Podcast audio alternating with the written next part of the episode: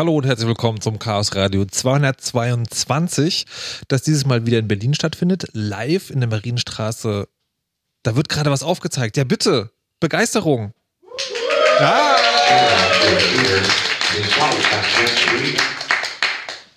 Das eine war das Publikum und das andere waren seltsame Dinge, die im Hintergrund passieren. Wir testen heute auch äh, Remote-Gäste. Das haben wir hier, glaube ich, noch nie gemacht in der Marienstraße 11, in der ihr noch gerne vorbeikommen könnt. Ähm, deswegen klingt es vielleicht zwischendurch ein bisschen komisch. Wir geben uns aber Mühe. Apropos Marienstraße 11, das Thema der heutigen Sendung ist sind Orte, und zwar sogenannte Hackerspaces oder Hackerspaces oder Hackspaces. All das werden wir heute in der Sendung klären. Und es sind sehr viele Gäste, also nicht nur das äh, klatschende und sehr begeisterte Publikum, vielen Dank dafür schon mal, sondern auch ähm, Herr Johl. Hallo und guten Abend. Ach nee, das ist der da, Entschuldigung. Hallo. Der Pylon. Guten Abend. Die Cat. Hi. Und der Gizmo. Schönen guten Abend. Und ihr seid alle von verschiedenen, äh, wie heißt das denn jetzt eigentlich? Hackerspaces? Hackspaces? Hack Hackspaces? Man sagt ja auch gerne Hacker eigentlich, also so im CCC-Umfeld habe ich zumindest das Gefühl. Wie heißt das denn jetzt richtig? Worüber reden wir denn heute? Hat jemand mal eine Wortmeldung? Hackspaß. Hackspaces. Hackspaces, okay. Das sind, wenn ich es wenn richtig, richtig verstanden habe, sozusagen Orte, in denen sich Hacker treffen. Und die gibt es dann aber in so vielen verschiedenen äh, und Hackerinnen.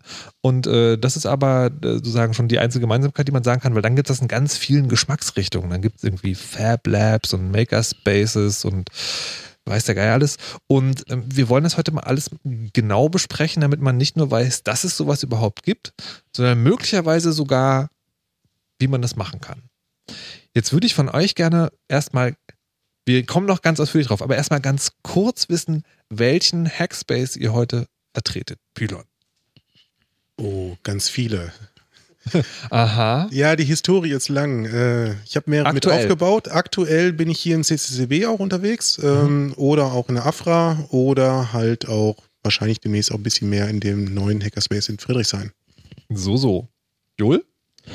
Ähm, in Berlin bin ich am häufigsten in der Seabase, ähm, aber ich habe auch, ja, auch schon ein bisschen ähm, Historie hinter mir und habe auch schon drei Hackerspaces mit aufgebaut. Das hört sich jetzt so an, irgendwie, wenn man einmal in einen Hackerspace geht, dann führt das zwangsweise dazu, dass man anfängt selber. Das, ist das ansteckend?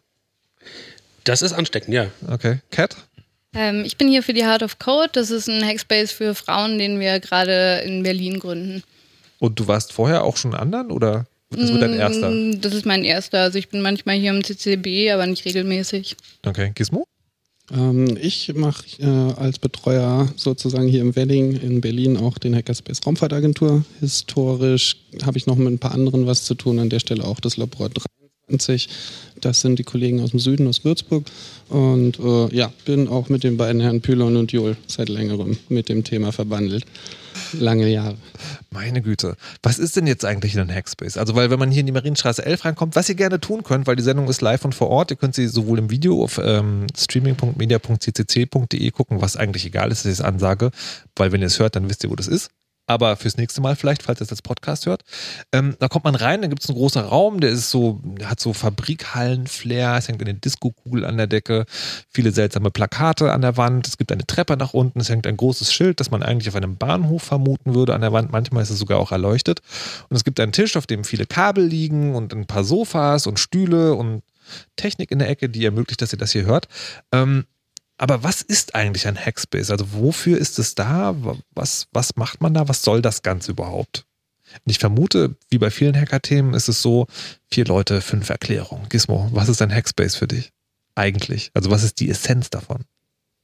Äh, einen Punkt zu haben, in dem sich Leute, die an Technik und der Bastelei interessiert sind, zu treffen. Eine Möglichkeit zu haben, Austausch zu betreiben dort, sowohl am Gerät, jetzt gerade aus der klassischen Sache hier im CCCB mit Computern und Co., aber ähm, wenn es dann ein bisschen weiter in Richtung Hacker und Makerspace geht, dann äh, geht es da auch um das Teilen von Maschinen und Werkzeug, was ja jetzt nicht so sinnvoll ist, wenn jeder Einzelne da zu Hause was basteln muss sondern dass man halt die Möglichkeit hat, den Zugang auch zu teureren Anlagen äh, gemeinsam zu, überhaupt zu finanzieren erstmal, dass so ein Gerät überhaupt da ist und benutzbar ist und natürlich dann auch entsprechend mehrere Leute das Ganze verwenden können. Also sozusagen die, dass da Werkzeug vorhanden ist oder Arbeitsmöglichkeiten, das ist schon auch gehört zur Quintessenz von, von Hackspaces. Ja. Schon. Cat? Äh, ja, würde ich mich jetzt mal anschließen. Das ist irgendwie ein Ort, an dem man sich mit Technik auseinandersetzen kann und auch gemeinsam an Ideen und Projekten arbeiten kann und wo auch äh, Wissenstransfer stattfindet, also dass man sich austauschen kann und voneinander lernen und Spaß haben. Okay. Ich habe noch eine ganz hochtrabende oh. soziologische Erklärung. Ja, ja, es gibt diesen Begriff des äh, Third Places, also der Ort, der weder Arbeit slash Schule oder Uni äh, noch das Zuhause ist. Das ähm, ist irgendwie so in der Stadtplanung ein Begriff. Das kann irgendwie ein Freizeitzentrum sein, das kann irgendwie die Eckkneipe sein, aber das kann halt auch ein Hackerspace sein für die Leute, die halt irgendwie ähm, eher digital sind und deren Freunde halt im äh, Computerleben, die treffen sich äh, in ihrem Third Place halt in so einem Hackerspace. Und ähm, in einem von den Hackerspaces, äh, den wir in, in Bonn gegründet haben, dem Netzladen, da musste man sich ja immer dann, wenn man in Deutschland einen Verein gründet, dann äh, versucht man das dann auch irgendwie in schönen deutschen Worten zusammenzufassen. Da hat man uns als Untertitel gegeben, Raum für selbstverwaltete Technik, Politik und Kultur. Okay, also da stecken ja schon irgendwie zwei Anschlussfragen wieder drin. Das eine ist, muss man einen Verein gründen, um eine Hackspace zu haben, kommen wir später noch zu. Aber die andere möchte ich gleichstellen und das ist, weil du jetzt gesagt hast, ähm, sowas wie eine Gaststätte kann das auch sein. Ist ein Hackspace immer ein öffentlicher Ort? Also wo jeder rein kann? Äh, ist schwierig, also da, da gibt es auch ganz unterschiedliche Modelle. Ähm, muss man auch nicht irgendwie äh, vorschreiben oder so. Also die meisten sind halt so semi-öffentlich. Also es gibt eine Möglichkeit, irgendwie reinzukommen. Also es ist jetzt nicht äh, völlig abgeschlossen, aber oft ist das dann halt auch irgendwie mit einer Mitgliedschaft verbunden oder die Leute ähm, möchten dann halt irgendwie sagen, ja, wir haben halt einmal im Monat oder einmal in der Woche haben wir eine öffentliche Veranstaltung. Es gibt aber auch äh, Hackerspaces, Hackspaces, die sind völlig offen. Da kann jeder mhm. jederzeit reinkommen. Aber sozusagen, wenn man jetzt als interessierter Neu Neuanfänger davon hört, es ist die Wahrscheinlichkeit ist hoch, dass man da reinkommen kann, auch als sozusagen jemand Fremdes, aber man kann nicht davon ausgehen, dass die Tür jederzeit offen ist. Ganz genau, ja. Okay. Und Türen und Hackerspaces ist auch so ein, so ein Thema, was wir vielleicht noch sprechen sollten. ja, auf jeden Fall. Wer hat eigentlich einen Schlüssel? Genau, darüber sprechen wir noch. Pülan, was ist ein, was ist ein Hackspace? Ja, für mich ist es so das erweiterte Wohnzimmer. Also vor allem aus Zeiten, wo ich halt kleine Wohnung hatte, war es ganz gut, halt einen Ort zu haben, wo ich äh, ja mich mit Freunden treffen konnte, Gleichgesinnten treffen konnte und äh, wo ich auch äh, mit anderen zusammen dann halt ja zum Beispiel Vorträge machen kann oder Workshops anbieten kann. Also wo Platz einfach da ist, der halt zu Hause nicht da ist, aber in einem mehr oder weniger öffentlichen Raum, wie wir gerade schon gehört haben, mhm. äh, was anzubieten kann, was ähm, ja mehr Menschen interessiert, die dann halt auch gemeinsam etwas arbeiten können wenn man, wenn man sich jetzt die, so die Liste an Hackspace anguckt, ihr habt jetzt alle schon irgendwie mehrfach Namen genannt und da sind, da sind die größten ja alle in Berlin. Ähm, äh, Würde ich so nicht sagen. Also in Berlin nee, gibt es relativ die, relativ nein, nein, viele. die größten, die ihr, also die ihr gesagt habt, sozusagen, der größte Teil von dem, was ihr jetzt gerade alle erzählt habt, das sozusagen, das äh, spielt sich irgendwie hier in Berlin ab. Und das heißt, es gibt in Deutschland gibt es auch noch mehr, wenn man sich beschäftigt. Ist das schon immer so? Oder ist das sozusagen jetzt eine Entwicklung der letzten Jahre? Sowas wie Bubble Tea? Es hält länger als Bubble Tea. Das ist schon mal gut, aber sozusagen, wie, wie alt ist diese Idee des, also ich meine, klar, irgendwie schon im Mittelalter haben sich die Alchemisten vielleicht in gemeinsamen Brauhöhlen getroffen und vielleicht war das schon ein Hackspace. Aber dieses so, Leute, also korrigiert mich, wenn ich jetzt das Falsche sage, aber sozusagen Leute, die dasselbe Interesse haben so, und irgendwas mit Technik zu tun haben und so eine Art Wohnzimmer slash Werkstatt einrichten, das gibt es das schon seit den 50ern, 60ern, 70ern, 80ern? Also wie, wie alt ist das? Meine Hackspaces haben ja meistens irgendwas mit Technik zu tun, vor allem elektronischer Technik. Äh, Elektronik ist auch noch nicht so alt. Also wie du schon sagtest, 50er, 60er Jahre halt. Und äh, es geht so ein bisschen auf diesen alten äh, ähm, ja, Hacker Club oder den, den, was war das, der Railroad Club MIT oder sowas? Genau, am MIT halt zurück in, äh, in Boston, dass sie sich dort halt getreff, äh, getroffen haben und dann halt irgendwie an ihren Eisenbahnen, Modelleisenbahnen erst auch rumgespielt haben, was dann später aber auch so ein Treffpunkt wurde für, ja, so die ersten Computerfreaks so gesehen. Ähm, das hat sich dann ein bisschen weiterentwickelt oder ist vielleicht ein bisschen auch eingeschlafen in den USA und ähm, das hat sich dann hier so in Deutschland erst wieder so entwickelt, ja, mit dem CCC quasi, dass dann äh, der CCC selbst halt auch eigene Räume aufgemacht hatte, auch ähm, andere Ableger gegründet hatte und so vor allen Dingen in den 90er Jahren, so ab der Zeit, äh, ja, wo es dann auf einmal dieses Internet gab, äh, sich dann auch immer mehr Leute auch äh, lokal getroffen haben, um sich austauschen zu können. Und was gehört für einen Hackspace alles dazu? Also was, was muss da drin sein? Gibt es da gibt's eine Liste, was man sagen kann? Oder? Für Hackspaces eher weniger. Also das ist eher so ein offener Raum, aber es, du hast von dem Begriff FabLab noch angesprochen und da gibt es tatsächlich äh, so eine Liste, was so ein FabLab irgendwie alles was haben ist, sollte. Was ist, was ist denn überhaupt ein FabLab? Fabrication Laboratory heißt das eigentlich so komplett ausgesprochen. Also ein Raum, wo bestimmte Technik vorhanden ist, wo bestimmte Werkzeuge vorhanden sein sollten. Ähm, es gibt auch irgendwie eine Charta dazu, was alles da sein sollte, damit man weiß, okay, ich kann irgendwo auf der Welt in ein FabLab reingehen und kann mein Projekt dort weiterentwickeln oder fertigstellen, weil ich weiß, die haben bestimmte Sachen dort. Seien es Werkzeuge, seien es vielleicht auch nur Bauteile, die ich brauche, um an Elektronik rumzubasteln. Und das ist einfach vorhanden. Aber gibt es da so ein Gütesiegel? Ja, Äh, ja, gibt es, äh, Standardisierungsgremium, äh, natürlich nichts äh, Großes, aber es ist eine Bemühung, äh, da so ein bisschen das Protokoll zusammenzuhalten, was für Anlagen, was für Maschinen da sind, das so ein bisschen zu definieren, was dazugehört. Aus dem Bereich Elektrotechnik, ähm, Lasercutter sind ja oft dabei, 3D-Druck, das moderne Thema. Ja, das, das, Sachen. war, war, war halt nicht so schnell. Das will ich jetzt tatsächlich gerne genau wissen. Also, weil Maschinen hört sich ja wirklich an so eine Ja. Werkzeughalle. Dort ist der Düsentrieb, Wenn die. Finanzierung stimmt, umso besser. Äh, natürlich, genau, hat das seine Grenzen, ähm, was die Investitionen betrifft. Und äh, hier ist schon ein Fokus auch darauf, dass das Anlagen und Größen sind, die äh, handhabbar sind, sage ich mal. Also eben nicht der Triebwerksteststand. Okay, aber ein, Und- so ein Lasercutter? Was, was ist ein Lasercutter? Ich muss echt doof fragen. Äh, eine Möglichkeit, mit ähm, einem Laserstrahl XY äh, auszuschneiden aus einer Vorlage, einer 2D-Sheet-Material, Plastik oder Papier, je nachdem, kann man zweidimensional das ausschneiden. Wie ein Stiftplotter, der malt nur keine Linie, sondern der brennt halt Okay, das also Material durch. Ein Lasercutter, ein 3D-Drucker? Die kennt man ja gerade überall, sehr beliebt, sehr Ja. bunt, viel Plastik, Was noch? ähm, Printer. Ein Löttisch? Die Elektrotechnik, E-Technik, klassisch Lötkolben, Oszilloskop, Mhm. alles, was da so der Bastler braucht. Okay. Also das, also FabLab ist ein, ist ein Ort, wo sich da auch Leute treffen und wo man sozusagen, wo es kein, kein TÜV-Siegel gibt, aber wo man damit rechnen kann, okay, da gibt es einen bestimmt, bestimmten Satz von Werkzeugen. Jetzt gibt es aber auch wo man Sachen herstellen kann. Also wir haben, ähm, Pilon und ich haben in, in Köln ein FabLab äh, mit äh, begleitet und das hieß dann Dingfabrik. Und das trifft das eigentlich ganz gut. Dann frage ich mich aber, wenn der FabLab ein Ort ist, wo man Dinge herstellen kann, was ist dann ein Makerspace? Ähm, das ist ein, ein das ist das ist ein, ein Entschärftes FabLab mit ähm, einem gewissen Style oder so. Also ich, Liegt so ein bisschen dazwischen. Zwischen was? Liegt so ein bisschen dazwischen. Äh, Hackerspace war doch äh, öfters mal gerade im amerikanischen Raum die Diskussion, dass man wegen der Öffentlichkeitswirkung vielleicht nicht diesen Begriff Hacker an der Stelle benutzt. Und da ist sehr viel, und das Make Magazine, äh, da ist sehr viel aus der äh, Geschichte rausgeworden, dass das Wording Richtung Makerspace eben ging. So viel weiter weg ist man gar nicht, außer dass man da so ein bisschen PC versucht. halte ich auch für ein bisschen feige, Ja, ehrlich gesagt. ist es auch, auf jeden Fall. Hackers Unite. Okay, jetzt steht hier im, ähm, in der Liste von Dingen, wie man Orte nennen kann, an denen sich Leute treffen und auch mit Sachen arbeiten, steht auch Coworking Space. Jetzt hast du aber vorhin gesagt, ähm, das ist ja eigentlich ein dritter Ort, also wo gerade nicht gearbeitet. Wie, wie passt das jetzt zusammen?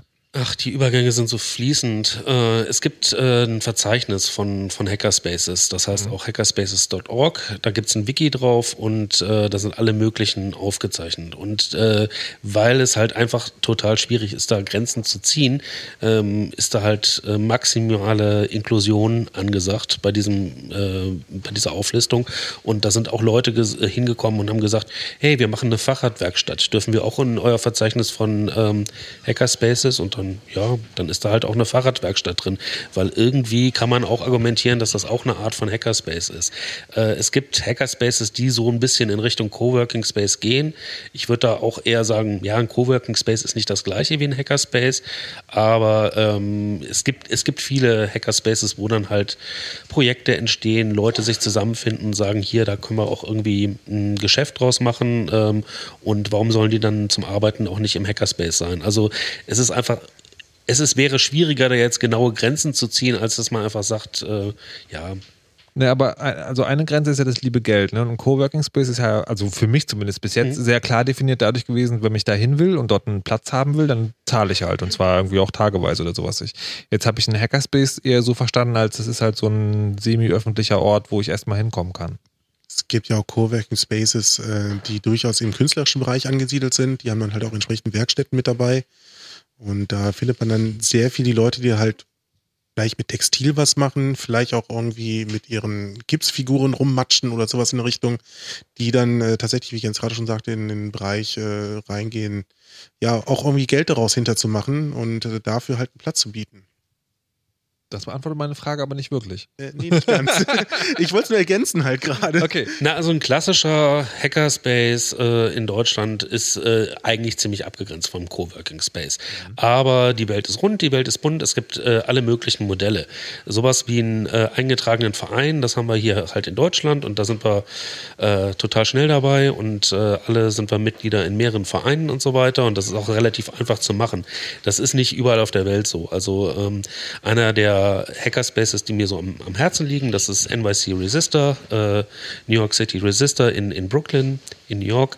Ähm, und die zum Beispiel haben sich gleich von Anfang an entschieden, dass sie das halt irgendwie als ja, das Äquivalent zu einer GmbH äh, firmieren. Also die, okay. die haben halt nicht, also entweder macht man, treibt man einen Riesenaufwand, um halt irgendwie diese steuerbegünstigte Non-Profit äh, sonst was Organisation zu machen, oder es ist halt sehr, sehr einfach, sowas GmbH-mäßiges aufzuziehen und dann ist das halt auf dem Papier ein kommerzielles Unternehmen, aber es ist, unterscheidet sich dann halt nicht wirklich vom Hackerspace, äh, wie wir ihn hier in Europa finden. Okay. Dann, ähm, das, man verlässt immer so schnell die, äh, die, die Ebene des, des romantisch naiven Hippiesken. Und es war so, äh, Hackerspace hört sich so ein bisschen an, ne? Also semi-offen, da treffen sich Leute, arbeiten zusammen und so und dann, zack, muss ja irgendjemand organisieren. Ähm, GmbH gründen. Ähm, wie läuft denn sowas ab, so eine, so eine Hackerspace-Gründung? Könnt ihr da vielleicht mal alle Beispiele dazu sagen? Also Gizmo kommt aus der Raumfahrtagentur, was, ne? Genau. Raumfahrtagentur. Das ist ja, ähm, das ist ja ein eher geschlossener Space, oder? Mm, ja, nicht so. Also es, wir haben jetzt keine öffentlichen Termine, wie mhm. jetzt hier äh, Club Discordia oder ja. äh, den offenen Donnerstag oder solche Sachen. Das nicht ähm, ist schon erstmal die geschlossene Werkstatt von den Leuten, die dort eingebucht sind. Wer in der Raumfahrtagentur mit dabei ist, ist Kosmonaut. Und das ist schon auch an den Mitgliedsbeitrag gebunden. Natürlich sind jede Menge andere Leute, gerade hier im Berliner Umfeld, Friends and Family oder ja. auch Durchreisende aus anderen Spaces dort vor Ort. Aber wie ist, wie ist sozusagen, wie, wie ist die Entstehungsgeschichte der Raumfahrtagentur? Okay, jetzt ist länger. Also äh, gleich vorweg, äh, die Raumfahrtagentur ist, wie gerade schon erwähnt, der NYC Resistor als äh, GmbH geflogen. Wir haben da eine Firma dafür gegründet. Konkret habe ich das alleine gemacht. Das ist eine Einzel-, Ein-Mann-GmbH sozusagen. Warte mal, aber muss man nicht irgendwie fünfstellig Geld auf irgendeinem Tisch liegen? Ja, richtig. Deswegen muss okay. ich jetzt ein bisschen was zur Geschichte. Okay, alles klar. Äh, die Raumfahrtagentur gibt es seit 2008 äh, hier in Berlin. Wir haben angefangen auf dem Prenzlauer Berg in der Metzerstraße. Das waren so knapp 90 Quadratmeter alte Arztpraxis im Erdgeschoss, die angemietet wurden. Es hat sich die besagte Firma, die SCNR GmbH, ähm, auch da Ende, Ende November 2008 gegründet, in dem Jahr, wo die Räume angemietet wurden. Und äh, der Hintergrund war, dass sich ein paar Leute zusammengefunden haben, eben wegen dem Werkstattbedarf, eben wegen dem Interesse an Maschine, an Maschinenbetrieb, an Maschinen dort aufzubauen. Und das waren zum größten Teil mein Thema. Das bestand zu dem Zeitpunkt aus Elektrofahrrädern. Es ging um den Aufbau einer Werkstatt für E-Bikes, um irgendwie Fahrzeuge, Elektrofahrzeuge zu bauen.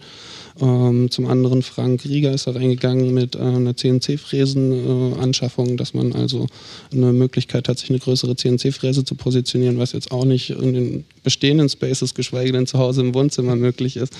Ähm, das waren noch so andere Interessensgruppen aus Textilver Textilarbeit. Ein ähm, bisschen die Etsy-Szene kam da ganz früh auf. Das waren so die ersten Runden. Da waren da Etsy. Und äh, da hat sich also eine Gruppe von knapp zehn Leuten gefunden, die äh, gesagt haben, okay, wir wollen so einen Space machen. Ich hatte mit dem Hintergrund Elektrofahrräder diese Firma gegründet und die Räume angemietet. Und so kamen die ersten Mitglieder zustande, die dann also mit einem monatlichen Beitrag da die Miete gestützt haben, dass man halt so, so viel zusammenbekommt, dass es aber, für Miete und Strom reicht. Aber das ist quasi sozusagen also ein Business-Hintergrund, wenn man so will. Du wolltest eine Firma gründen, die sich mit E-Bikes beschäftigt ja. und sozusagen, da geht es dann halt auch gleich um andere Summen und hast dann Gleichgesinnte mehr oder weniger gefunden, die halt auch sozusagen Interesse daran haben, einen Ort für ihr Geschäft zu haben, mehr oder weniger. Genau, die habe ich nicht gefunden, die kannte ich zu Oder die kanntest du schon, ja, genau, viele Jahre. Genau. Es ist ähm, hier direkt alles äh, aus dem Umfeld des Chaos Computer Club, andere Interessierte und Nerds, ja. ähm, die wir kannten uns alle zusammen schon eine ganze Weile. Okay. Und ich wurde vorgeschickt, ein Schuldiger muss den, Miet ein Schuldiger muss den Mietvertrag unterschreiben. Verstehe, das bist du jetzt.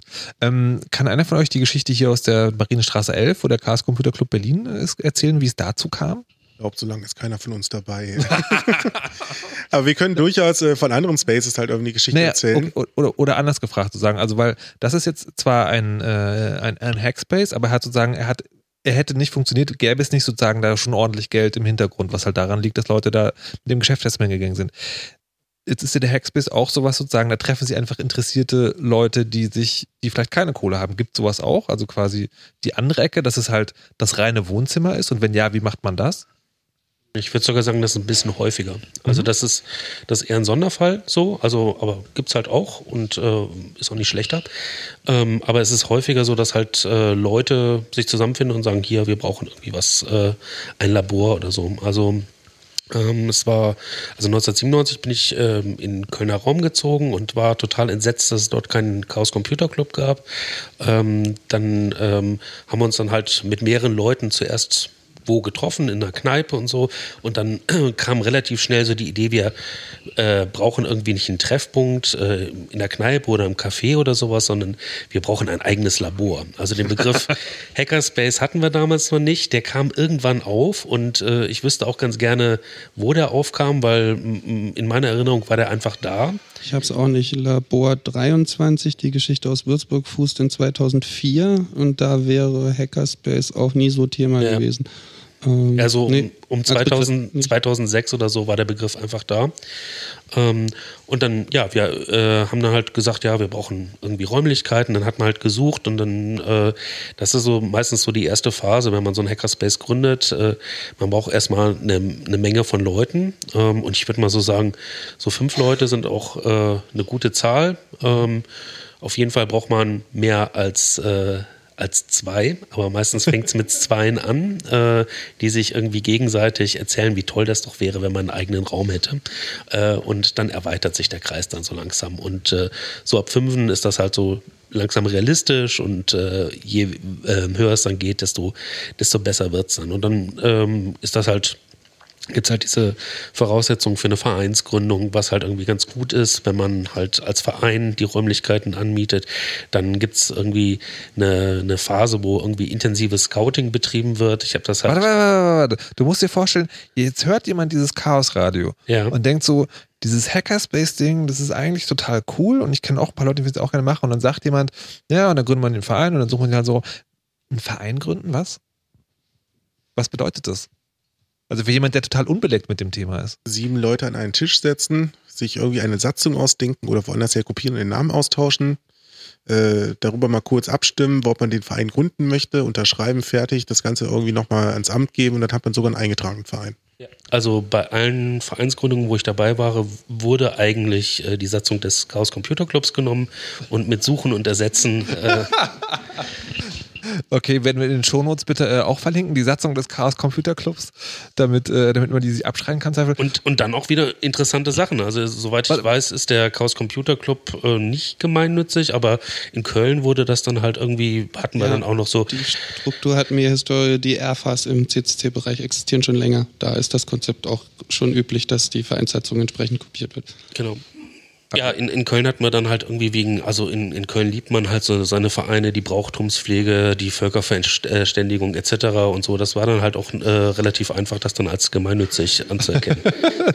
okay, also das bringt dann irgendwie geldwerte Vorteile oder warum will man gemeinnützig werden? Na, erstmal kann man dann, hat man eine juristische Person. Ähm, die juristische Person kann das Konto führen, kann äh, auch den Mietvertrag führen. Ja. Man äh, kann sich dann halt sowas wie eine ja, demokratische Struktur geben, dass man halt erstmal so einen Vorstand jemand äh, vorgeschrieben hat, der gewählt werden muss, mhm. etc.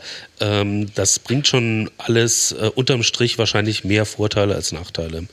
Okay, aber das heißt sozusagen, es ist halt nicht damit getan, dass man sich irgendwo, irgendwo einen Raum findet und sagt, geil, da setzen wir uns jetzt rein, sondern das scheint so, eine Art Minimum zu sein, dass man sich, also so eine Vereinsgründung hinter sich bringt, was zumindest ein bisschen Bürokratie nachzieht, oder? Das bietet sich irgendwie an, also auch irgendwie von der, von der Nachhaltigkeit, also gerade irgendwie, wenn, wenn Leute dann irgendwie wegziehen oder äh, einfach kein Interesse mehr an dem Projekt haben, dann hat man halt irgendwie eine juristische Person, die das weiterführt, aber äh, ist, ist überhaupt nicht äh, Voraussetzung. Also es ja. kann, kann man halt auch irgendwie sagen, hier, wir sind drei Leute, wir schmeißen Geld zusammen, wir, wir suchen uns einen Raum, ja. das geht auch. Okay, na, aber es ist ja gut zu sagen, sowas vorher zu wissen. Ich habe mal ein, ein Förderungsprojekt gehabt und hat mir glücklicherweise vorher jemand gesagt, du musst pro Monat zwei Extratage einrechnen, nur für den Bürokram, der dadurch anfällt. Wie aufwendig ist so eine Vereinsgründung?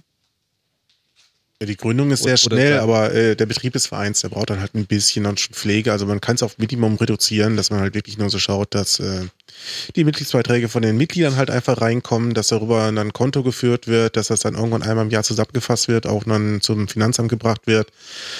Das war es dann fast auch schon. Also es ist kein großer Akt, um das zu führen. Okay, gut. Dann wissen wir jetzt schon mal, was ein äh, Hackerspace ist und was man sozusagen minimal, also am besten hat man jemanden, der eine Firma gründet und da Geld schneller miteinander haben und genau. nicht mit sieben Leuten verhandeln. Mich würde aber auch noch mal die Perspektive von Cat interessieren, weil Moment, ihr ganz Moment, frisch drin Moment, seid. Moment, Moment. Das machen wir nach.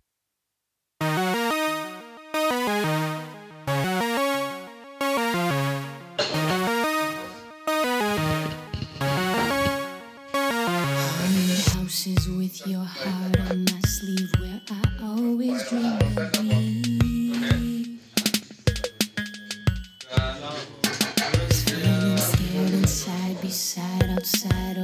could hear,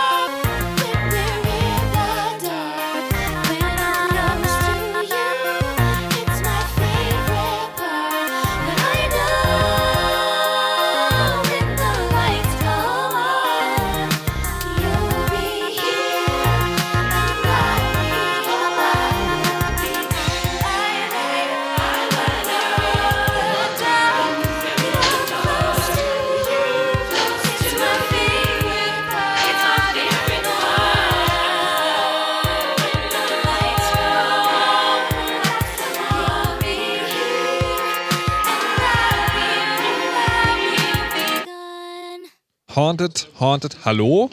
Hallo? Könnten wir hier vielleicht ein bisschen Sound bekommen? Hallo? Hallo? Chaos Radio 222, die Sendung mit der Sendelücke. Das war Haunted House von Plastic Angel of the Month. Ein ganz cooles Musikprojekt, wie ich finde, weil deren Plan ist es, jeden Monat die komplette Besetzung auszutauschen und dann eine neue EP zu produzieren. Das kann man auch mal machen, finde ich. Ihr seid im Chaos Radio 222, das live aus der Marienstraße 11 gesendet wird und die Marienstraße 11 ist der Sitz des Chaos Computer Clubs Berlin und ein Hackspace und genau darum soll die Sendung heute gehen. Wir haben schon in der ersten halben Stunde ein bisschen gehört, was ist denn jetzt eigentlich so ein Hackspace? Was was kann man da machen? Was ist der Unterschied zu einem Fab Lab? Und äh, was braucht man denn, wenn man so ein Ding selber gründen will? Und das kann uns jetzt vielleicht ganz genau erzählen. Unter anderem Cat, die heute hier ist. Hallo und herzlich willkommen nochmal zurück. Ähm, und du bist Teil eines Teams, das gerade einen Hackspace gründet. Das ist richtig. Warum? Es Warum? Gibt schon, es gibt doch schon genug. Naja, wir machen Nein. halt einen Hackspace für Frauen. Das wird jetzt ein bisschen anders als die Hackspaces, die es schon in Berlin gibt. Warum? Ähm, warum das anders wird? Nein, warum der für Frauen ist? Ähm, naja, wir haben da irgendwie so einen Bedarf gesehen einfach. Es gibt so eine Diskrepanz zwischen den Frauen, die an Technik interessiert sind und den Frauen, die tatsächlich, tatsächlich in technischen Berufen arbeiten oder in Hackspaces gehen oder technische Sachen studieren. Und äh, wir haben so ein bisschen festgestellt, dass wenn man diese Frauen einlädt und Angebote schafft, dass die dann kommen. Und es gibt so einen riesigen Bedarf. Und es gibt viele Initiativen in Berlin, die sich speziell an Frauen richten, wie zum Beispiel die Rails Girls, die Pie Ladies und Closure Bridge und jetzt auch uns. Ähm, und unsere Angebote sind total überlaufen. Also wir haben teilweise dreimal mehr Anmeldungen, als wir überhaupt Plätze in den Workshops haben. Also es gibt halt einen riesen Bedarf und den muss man einfach adressieren. Und das heißt also im Prinzip, es gibt schon diese Veranstaltungen und ihr macht jetzt einen Ort, damit die da stattfinden können? Oder wie muss ich das jetzt vorstellen? Ganz genau. Also wir haben auch so klassisch angefangen, wie Joel das beschreibt. Wir waren einfach irgendwie ein paar Freundinnen und haben gedacht, hey, das wäre doch cool, wenn wir unseren eigenen Space hätten. Äh, uns nicht jemand die Stichsäge aus der Hand nimmt, wenn wir gerade was sägen wollen, weil wir das ja auch selber können. Und dann haben wir erstmal in unseren eigenen Netzwerken, weil es gibt ja viele Frauen in, in der Hacker-Szene, auch in Berlin, in unseren Netzwerken irgendwie so eine Mail rumgeschickt und gesagt so, hey, guck mal, wir hatten Bock, so einen Space zu gründen, wollte nicht irgendwie mitmachen. Und das hat dann sehr schnell ziemlich große Kreise geschlagen. Und wir hatten dann in einem Monat 300 Leute irgendwie in unserer Mailingliste. Und dann haben wir halt angefangen, uns zu treffen und ähm, haben auch ganz viele andere Hackerspaces besucht und die gefragt, wie die das so gemacht haben mit der Gründung und mit der Vereinsgründung und mit der Finanzierung und wie man es irgendwie am besten macht. Ähm, und dann haben wir das alles zusammengetragen und uns gedacht, gut, das machen wir jetzt. Und dann haben wir im Januar, weil wir jetzt noch keinen eigenen Space haben, angefangen, äh, Workshops zu geben, anzubieten, irgendwie zu Datenvisualisierung oder auch so Einsteiger-Workshops, damit irgendwie man auch Frauen die Chance gibt, überhaupt erst in diese Szene reinzukommen, die es vielleicht interessiert, aber noch nicht so dabei sind. Ähm, oder eine, eine Krypto-Party haben wir auch gemacht, die äh, auch ziemlich überlaufen war. Ähm, und das dann in so befreundeten Spaces, also zum Beispiel bei Wikimedia und äh, bei Posteo, die haben uns ihr Lab zur Verfügung gestellt und die Open Knowledge Foundation. Ähm, ja, und jetzt inzwischen, also ähm, gibt gerade einen, äh, einen anderen neuen Hackspace, der sich gründet in Friedrichshain, das X-Hain, Pilon auch schon erwähnt hat. Ähm, und äh, Felix vom X-Hain ist auf uns zugekommen und hat gesagt, hey, wir machen einen neuen Space, wollt ihr nicht äh, irgendwie zu uns kommen, einen Tag die Woche? Und jetzt haben wir erstmal, bis wir einen eigenen Space haben, jeden Donnerstag da einen Damensalon im X-Hain, wo wir irgendwie abhängen und auch abends Veranstaltungen machen. Genau, und so weit sind wir gerade. Aber jetzt, äh, du hast ja gerade gesagt, im Januar ging es schon los, jetzt ist ja mittlerweile fast schon Mai und wir haben ja gerade schon gehört, naja, also im Prinzip ist es ganz einfach, man setzt sich um den Tisch, äh, füllt ein Vereinsformular aus und dann geht's los. Ihr plant das eine Nummer größer oder was hält euch noch auf? Ähm, naja, es ist halt die Finanzierung so ein bisschen. Das Ding ist, wenn man in Berlin so einen Space aufmachen will, dann hast du einmal ganz krasse Mietkosten. Es ist, ist einfach so in Berlin, ist halt richtig teuer, wenn du irgendwie selbst einen relativ kleinen Space, so kleiner als hier, irgendwie, ich weiß nicht, 80 Quadratmeter oder so, zahlst du halt über 1,5 Miete und dann ähm, kommt dann noch Strom und Internet und Serverkosten und all sowas dazu und dann hast du noch einmalig die Einrichtung, was ja auch extrem teuer ist, vor allem wenn man noch Geräte haben will, wie einen 3D-Drucker und Hardware-Kram und vielleicht einen Lasercutter. Und das muss man erstmal irgendwoher kriegen, das Geld. Und wo wollt ihr das her? Eine Bank überfallen. Ja, also äh, wir wollten Schnaps verkaufen am 1. Mai in Kreuzberg. Raumfahrtagentur fliegt auch sofort. Also wir, wir, wir haben so ein paar verschiedene ähm, Finanzierungsprojekte. Also es wurde irgendwie ein bisschen abgeraten von öffentlichen Geldern, weil das so viel Arbeit mit sich bringt. Äh, jetzt haben wir aber auch zwei Mädels dabei, die sagen, hey, wir machen das beruflich auch, irgendwie uns mit öffentlichen Geldern auseinanderzusetzen. Wir können da mal gucken. Also da haben wir irgendwie so eine Taskforce, die sich ein bisschen darum kümmert. Dann ähm, haben wir jetzt uns überlegt, vielleicht machen wir einfach eine Crowdfunding-Kampagne, weil das ist so am einfachsten und da sind wir jetzt gerade dran und das also stehen ganz gut in den Startlöchern. Also ich glaube, das, das wird dann vielleicht letztendlich unser, unser äh, Mittel der Wahl, um erstmal irgendwie so ein, so ein Startkapital zu kriegen. Und äh, eine andere Option, die wir in Betracht gezogen haben, war auch so ein Sponsoring von Firmen, aber es war schwierig, Firmen zu finden, mit denen wir ideologisch übereinstimmen und die aber auch Geld haben, um uns zu sponsern. Das alte Problem. Richtig. Ähm aber so, wie viel, wie, groß soll das Budget sein? Also äh, wie groß muss die Summe sein, wenn ihr sagt, okay, das reicht, jetzt fangen wir an? Ja, also wir haben uns überlegt, wir hätten gern irgendwie so eine einigermaßen stabile Finanzierung für die ersten zwei Jahre, damit wir genug Zeit haben, um so eine Memberbase aufzubauen, sodass wir nach zwei Jahren genug Member haben, um unabhängig und alleine zu finanzieren. Und haben jetzt mal so überschlagen, dass man da vielleicht so 70.000 Euro braucht für zwei Jahre. Holy shit.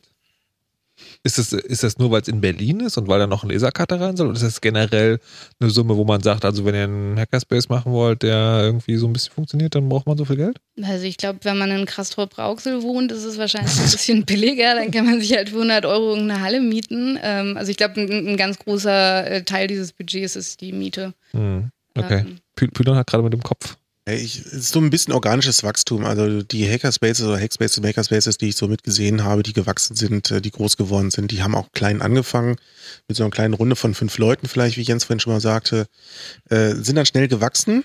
Das heißt, mit ein paar wenigen Leuten kann man sagen, okay, ich schmeiße jetzt irgendwie im Monat meinetwegen meine 100 Euro rein und dann haben wir 500 pro Monat zusammen, dann können wir schon mal irgendwie unsere 50 Quadratmeter anmieten oder 30 oder sonst wie auch immer schon mal damit anfangen, um dann halt hinter zu expandieren. Und äh, ich kenne genügend Spaces, die innerhalb der ersten drei bis fünf Jahre fünfmal umgezogen sind. Immer wieder etwas größere Räume rein, äh, bis dann hinter irgendwann vielleicht nach fünf Jahren auch die Bekanntheit da ist, dass vielleicht auch ein bisschen Support da ist oder dass jemand sagt so, hey, ich habe da eh eine leere Halle, äh, ich mache einen Freundschaftspreis dafür, da könnt ihr quasi mit reinkommen und äh, könnt diese Halle nutzen, dann habt ihr 500 Quadratmeter. Aber wie ist denn das, wenn ich jetzt äh, sozusagen anfangen will, so ein Ding aufzumachen? Ist es dann sinnvoll, dass man, dass man sagt, so, also wenn man jetzt nicht sozusagen ein Geschäft gleich mit drin hat, ist es dann sinnvoll zu sagen, wir machen erstmal so klein wie möglich, damit, uns, damit wir nicht auf die Nase fallen? Oder ist, es, oder ist es so, dass ihr sagt, nee, es macht schon Sinn, das gleich von Anfang an eine Nummer größer zu planen, weil sonst kann es nie sozusagen so attraktiv werden, dass überhaupt andere Leute damit dazu wollen? Äh, man muss ein bisschen auf den Ort schauen. Also Berlin ist, glaube ich, fast schon ein schlechter Ort, noch einen neuen Space aufzumachen. Wir haben schon irgendwie 17, 18 Hackspaces hier in der Stadt. Das ist, glaube ich, die Stadt weltweit mit den meisten Hackspaces. Ähm, vielleicht auch erstmal schauen, was gibt es schon vor Ort? Kann ich vielleicht was supporten auch, um dort größer zu werden?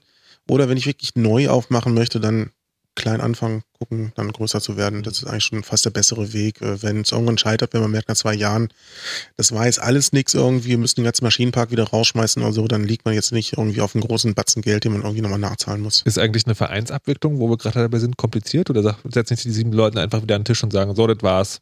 Ich wüsste jetzt noch von keinem Hackspace, wo wir es zurückwickeln, äh, abwickeln mussten. Also ich, äh, ich kenne keinen, die existieren alle irgendwie immer noch. Cold Death, das ähm, naja, fritt dann meistens ein und verschwindet. Äh, Cold Death, es verschwindet dann in der Zeit, es fritt ein und ich glaube, es gibt da gar nicht so viel. Aber die Vereinsabwicklung, die hast du tatsächlich in deiner Satzung mit drin, kann man sich auch kopieren. Äh, das ist so meist der letzte äh, Paragraph, der in so einer Absatzung drin steht, äh, was passiert bei, Aufschlu äh, nee, bei Auflösung eines Vereins. Wenn alle dafür stimmen oder die große Mehrheit dafür, dann äh, steht auch, wo halt irgendwie zum Beispiel das Geld hinwandert und so weiter und so fort. Das äh, ist alles geregelt. Sehr gut. Jetzt wurde aber gesagt, ähm, also das hat mich ein bisschen verwundert, weil einerseits man braucht also viel Geld, äh, um, um anzufangen, also relativ zumindest, andererseits äh, so öffentliche Fördermittel eher nicht.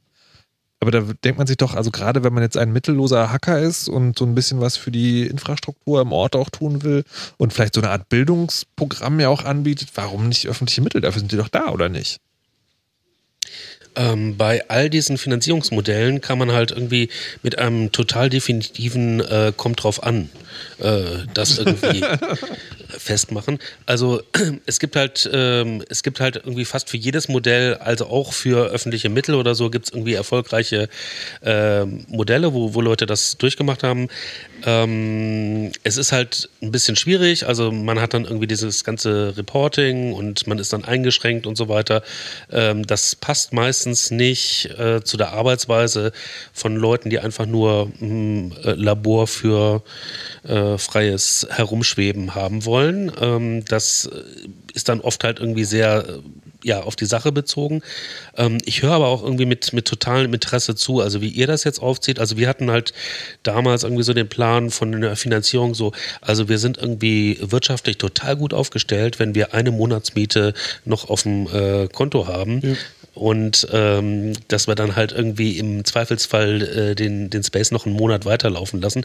Ähm, ja, das, das kommt halt einfach aus einer anderen Zeit. Auch irgendwie, wenn man sieht hier die ganzen äh, imposanten äh, Hackerspaces in Berlin, hier Marienstraße 11 oder Seabase oder so, die kommen halt auch ähm, ja aus einer Zeit, als es noch andere Mieten äh, in, in Berlin gab. Ähm, das ist vielleicht auch ein Faktor. Also ich habe gerade hier, äh, um das kurz einzuflechten, aus dem, mir wurde gerade noch geflüstert, dass die Anfänge des Clubs hier auch darin äh, begründet liegen, dass die Wohnungsbauagentur damals dachte so, ach so ein paar Dinge können wir doch hier mal ein paar Gebäude, die gerade leer stehen, irgendwie vergeben. Und das war dann sozusagen natürlich noch einfacher, einen Platz zu finden. Ja. Zum Beispiel, ich glaube auch die, die Seabase hat irgendwie sowas äh, gemacht und äh, da gab es halt äh, äh, eine Frau im Magistrat, die da gesagt hat, hier soll halt auch noch in die Kulturförderung gehen und ja. so weiter. Äh, das sind natürlich irgendwie Sachen, die, die nicht, äh, kann man nicht drauf spekulieren, dass man irgendwie einen Staat hat, der pleite geht und aber deswegen Räume zur Verfügung stehen. Na gut, aber man kann natürlich so, also Fragen kostet nichts, ne? Also weil, ja. oder? Also weil ja, ich denke da auch sagen, in, in vielen Fällen ist es auch einfach so, äh, Leute sagen irgendwie, ich habe einen Raum und die Räume kommen aus kommen irgendwo her. Äh, mhm. ja, also falls jemand einen Raum für uns hat, kann sich gerne bei uns melden.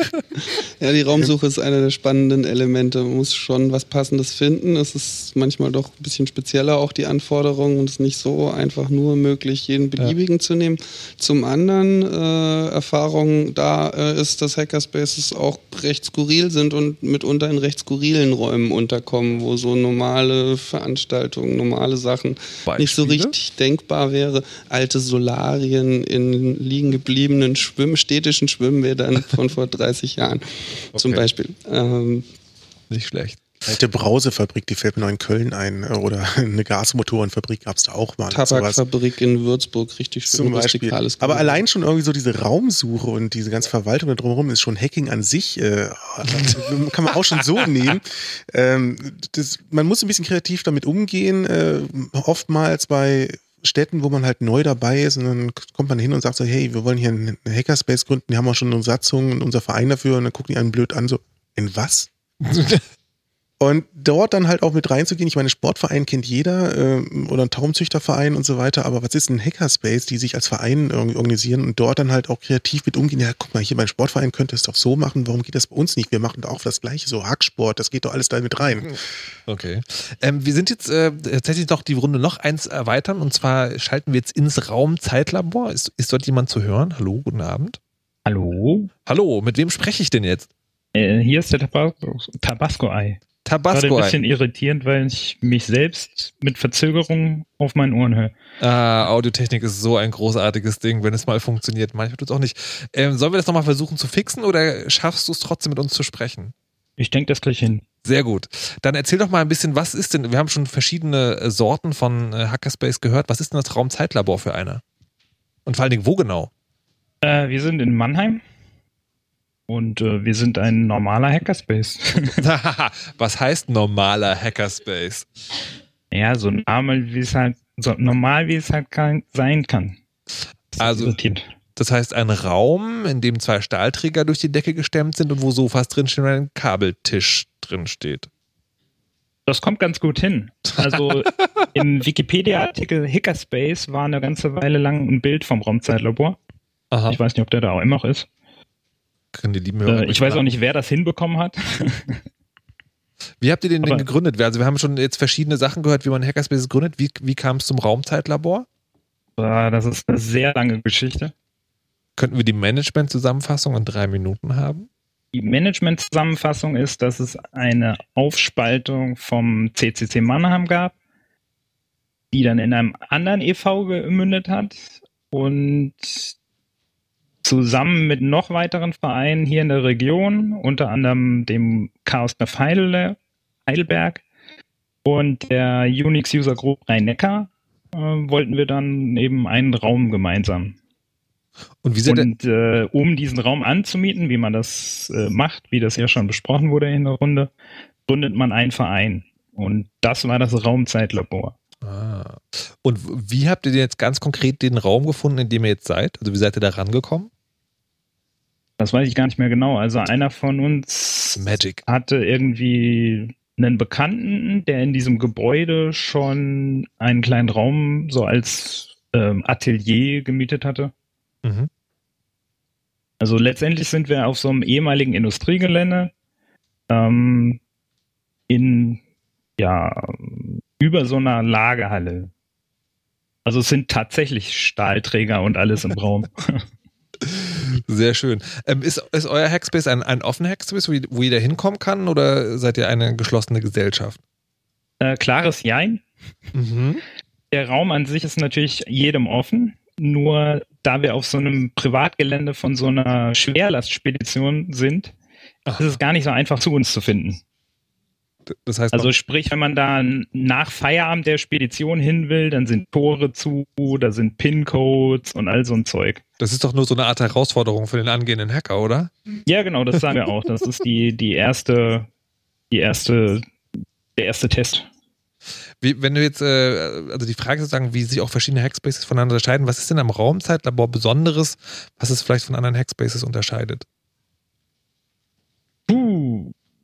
Oder ist es einfach nur der Hackspace in Mannheim? Äh, ich würde sagen, es ist der Hackspace in Mannheim. Ob Verstehe. das jetzt nur, ob das das richtige Wort ist? Naja, sozusagen im Sinne von, dass, dass er sich nicht von anderen Hackspaces unterscheidet. Die offene Küche. Ja, so Details gibt es natürlich, wo wir uns unterscheiden. Wir haben halt einen Raum, der 4,30 Meter hoch ist. Deswegen habe ich gesagt, äh, den kann man ja nutzen, den Raum. Äh, mein Vater ist Zimmermeister und dann haben wir da halt so eine zweite Ebene aus Holz reingezimmert. Also natürlich unterscheidet es sich von allen anderen Hackerspaces, wie sich jeder von jedem unterscheidet, aber so jetzt was ganz Besonderes, was unbedingt das Raumzeitlabor ausmacht. Puh. Okay, ich, ich würde jetzt gerne sozusagen zum nächsten Thema ähm, übergehen und dann Tabasco gleich am Anfang mal fragen, wie das bei denen ist. Und zwar, das Ding ist, Hackspaces sind ja Gemeinschaften von Menschen. Das muss ja so sein. Das macht ja keinen Sinn. Wir haben schon gehört, also zwei mindestens, besser fünf. Wahrscheinlich eher sieben, damit man einen Verein gründen kann. Ähm, wenn jetzt Menschen zusammenkommen und dann auch noch eine gemeinsame Verantwortung haben für einen Ort, dann müssen ja irgendwie Entscheidungen getroffen werden. Und die Frage ist, wie macht man das? Und vor allen Dingen, wie macht man das so, dass man sich nicht nach zwei Wochen die Köpfe zusammenschlägt? Wie macht ihr das denn im Raumzeitlabor? Gibt es da, ähm, habt ihr sozusagen, also wenn Entscheidungen getroffen werden müssen, sowas wie, wir bauen da noch ein Ding ein oder wer darf als nächstes mit den PIN-Code im Tor kaputt machen? Also was, äh, ja, wie genau entscheidet ihr Dinge, die euch alle betreffen? Hm, naja, die meiste Zeit hatten wir diese übliche Maxime, wer Macht hat Recht. Mhm. Das trägt natürlich nur bis zu einem gewissen Grad. Also wenn ich jetzt äh, denke, ich sprühe alles schwarz mit schwarzer Farbe an, weil ich sage, wer macht, hat recht, dann funktioniert das natürlich nicht. Und was macht ihr dann? Ja, so eine Situation hatten wir eigentlich noch nicht. Also so ein extreme. Nein, ich meine nicht, nicht sozusagen, wenn jemand euch den Raum anschaut, sondern wenn ihr sagt, okay, wir müssen jetzt, es, ist eine Entscheidung, die uns alle betrifft und die müssen wir treffen. Wie trefft ihr die dann? Ähm, wir haben einmal im Monat ein Plenum. Damit entscheiden wir zumindest so Sachen wie Geld ausgeben. Und das funktioniert problemlos? Ja, ach Gott, es gibt natürlich Diskussionen. Warum müssen wir jetzt eine Stickmaschine für 5000 Euro kaufen? Äh, äh, warum nicht? Richtig. Okay, verstehe. Na gut, ähm, Tabasco, dann vielen Dank für die Einblicke ins Raumzeitlabor. Ähm, Nochmal, falls jemand aus Mannheim äh, gerade zuhört und sagt, Mann, da würde ich eigentlich auch gerne mal vorbeigucken, aber wie man so einen PIN-Code aufmacht, weiß ich jetzt noch nicht aus dem. Wie macht man das am besten? Euch kontaktieren oder vielleicht mal vorbeikommen können? Äh, auf unserer Webseite gibt es eine detaillierte Anfahrtsbeschreibung. Okay. Ähm, die empfehlen wir eben auch jedem. Es kommen aber trotzdem immer Leute, die sagen, wir sind eine Stunde am Suchen. Dann meinen wir immer, habt ihr die Anfahrtsbeschreibung gelesen? Nein. Ah, das geht so. Ich brauche kein Navigationsgerät. Ähm, und, aber Uhrzeit egal, Tageszeit egal? Nein, also, oder gibt es sozusagen, wo ihr sagt, okay, an dem und dem Tag äh, ist es besonders gut, mal vorbeizukommen? Naja, ganz im Sinne der Hackerspace Design Patterns treffen wir uns natürlich dienstags. Mhm. Also da ist halt so der öffentliche Tag, obwohl alle Tage so gesehen öffentlich sind. Aber die Leute wollen halt immer einen Tag, äh, der definiert ist. Okay, alles klar. Dann vielen Dank und viel Spaß hier noch in Mannheim. Danke. Tschüss. Ciao. So, jetzt äh, viele gerade das Wort äh, Hackerspace Design Pattern. Das klingt mir so ein bisschen wie das kleine Handbuch des Hackerspaces. Was genau ist das? Wo kann man es finden und warum erfahre ich erst jetzt davon? Alle zeigen auf Pylon. Pylon scheint Bescheid zu wissen. Nee, nee, der, der Jole ist schuld hier. nee, wir können es gemeinsam auch sagen. Ähm, Hackerspace Design Patterns. Äh, ja, dann hast du vielleicht im Jahr 2007 geschlafen, Markus, aber. Ähm, das ist gut möglich. Ich schlafe sehr gerne. Sehr gut. Ähm, Hackerspace Design Patterns, wie kam das zustande? Äh, 2007 war ein Jahr, da war das Chaos Communication Camp. Äh, damals noch in Innofurt gewesen, vom CCC halt Also Sommerveranstaltung eine Woche lang. Genau, und da gab es dann auch irgendwie, genau, alle vier Jahre leider nur, äh, gibt ja noch andere Camps zwischendurch, andere Veranstaltungen. Und da gab es dann so eine Gruppe von Leuten aus den USA, die kamen rübergeflogen, so Hackers on a Plane, so schön irgendwie gemeinsam rüberfliegen. Und die haben dann gesagt, so ja, wir machen jetzt noch mal irgendwie eine Woche oder zwei länger in Deutschland, Österreich und wir gucken uns mal dort so die Räume an. Wir haben ja gehört, der CCC und andere Gruppen haben ganz tolle, viele Räume und wir wollen sowas auch in den USA haben. Wie habt ihr das geschafft, das aufzubauen? Und haben dann gefragt, so ja, komm, wir fahren jetzt mal rum. Wir sind an dem, dem Tag, in dem, dem Raum, in dem, dem Hackerspace und macht doch mal eine Präsentation, wie ihr diese Räume aufgebaut habt und wie ihr die unterhaltet, damit wir das so ein bisschen kopieren können quasi. Das war eigentlich eine ganz äh, lustige Gruppe, die da unterwegs war. Ähm, da war ähm, ja Dan Kaminski dabei, irgendwie ein bekannter Sicherheitsforscher. Ähm, äh, Brie Pettis, der damals äh, beim Make Magazine gearbeitet hat. Und äh, Nick Farr. Nick Farr ist so ein bisschen so der, der Pate der Hackerspace-Bewegung in den USA lang geworden und äh, war auch lange Jahre auf dem CCC-Kongress. Irgendwie ist einigen vielleicht bekannt, dass er da irgendwie anmoderiert hat und so weiter. Irgendwie ganz, ganz äh, quirliger Typ im Anzug. Ähm, und die waren alle ähm, von der Frage irgendwie beseelt, so irgendwie, wie machen die Europäer das? Warum kommt es eigentlich dazu, dass das halt eigentlich die Hackerbewegung kommt aus den USA, aber hat sich da nie verfangen können? Oder, naja, natürlich gab es da immer Hacker, äh, auch Leute, die sich da in Gruppen getroffen haben, aber sowas Nachhaltiges wie äh, den CCC gab es da schon mal gar nicht. Äh, das dümpelte auch alles irgendwie sehr auf so einer Untergrundschiene rum, also äh, sehr viele unangenehme Situationen mit Polizei etc., Kriminalisierung, äh, nur weil man sich halt irgendwie für, für unkonventionelle Techniknutzung interessiert. Ähm, und äh, sowas wie, wie feste Räumlichkeiten gab es immer schon da auch. Es gibt einen, äh, Ort, der heißt das Loft in Boston, also mit Null und PH geschrieben, Loft. Und ähm, ja, aber irgendwie sind die dann alle immer verschwunden nach einer Zeit und da hat sich dann auch niemand gefunden, diese Spaces weiterzuführen. Und wir hatten halt äh, zu dem Zeitpunkt, äh, ja, Jahrzehnte Erfahrung, kann man eigentlich äh, schon sagen. Also CCC Köln, den sie dann besucht haben, äh, den gab es da zu dem Zeitpunkt zehn Jahre lang und äh, die Räumlichkeiten hier in Berlin, die gab es noch viel länger. Ja, und dann kam der Jens irgendwie, wir waren beide damals in Köln, auch im CCC Köln auch aktiv, kam der Jens auf mich zu und meinte so, ey, äh, die kommen jetzt da an dem den Tag vorbei, ich glaube, es war ein Dienstag eventuell, ähm, wir sollen einen Vortrag halten, wie läuft das eigentlich mit den Hackerspaces? Ähm, aber lass uns mal nicht über den CC Köln reden, sondern lass mal was Allgemeines draus machen. Und hat den Vorschlag gemacht, äh, so einen Design-Pattern-Katalog aufzustellen. Design-Patterns sind schon ein bisschen älter, ursprünglich aus Architektur entstanden. Ich will eine Satellitenstadt aufbauen. Äh, was brauche ich alles in einer Satellitenstadt? Äh, okay, ich brauche Wohnhäuser, ich äh, brauche irgendwie Schulen. Und das halt so als Fragestellung, als Problemstellung mit einer möglichen Antwort oder mehreren möglichen Antworten. So, irgendwo äh, die Fragestellung ist, wo gehen die Leute einkaufen? Antwort, ja, gut, ich baue dann halt ein paar Supermärkte dahin. Fragestellung, die Kinder sollen irgendwo spielen. Ja, ich baue einen Kindergarten und ich baue noch irgendwie Spielplätze dazu. Das genau, das ist ein bisschen anders als ein Kochrezept. Also, was ich halt irgendwie Schritt für Schritt befolge und am Schluss habe ich ein Ergebnis. So ein Design-Pattern-Katalog ist eigentlich mehr so eine Art Lego-Kiste, wo ich mir einzelne Teile rausnehmen kann und die passen alle ineinander. Aber was ich dann letztendlich damit baue, das ist dann mir überlassen. Aber die Teile an sich müssen alle irgendwie passen. Und äh, da muss halt irgendwie Erfahrung bei sein. Und wir haben dann angefangen äh, und haben uns dann voll in diese Metapher reingesteigert. Und es ist immer schön, wenn man eine Metapher hat, die man bis zum Schluss auskosten kann und haben dann halt angefangen, diesen Design-Pattern-Katalog für den Aufbau von Hackerspaces zu machen. Und da fielen uns dann gleich ein paar Sachen ein, die wir einfach in den letzten zehn Jahren gelernt und gemacht haben.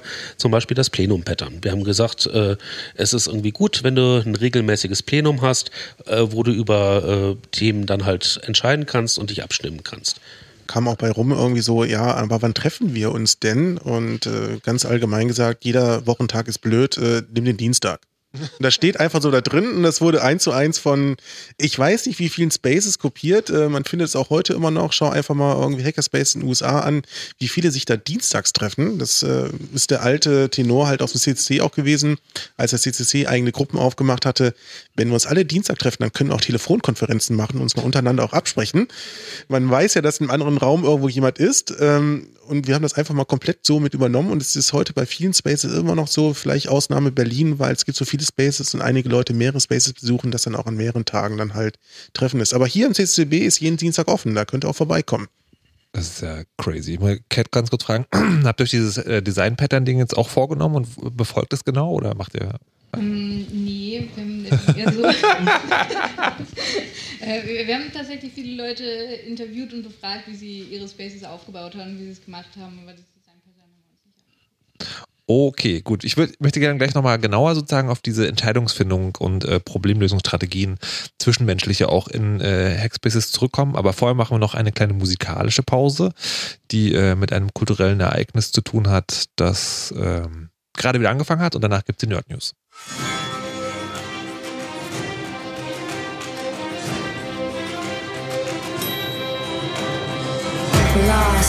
what felt like it all in a game.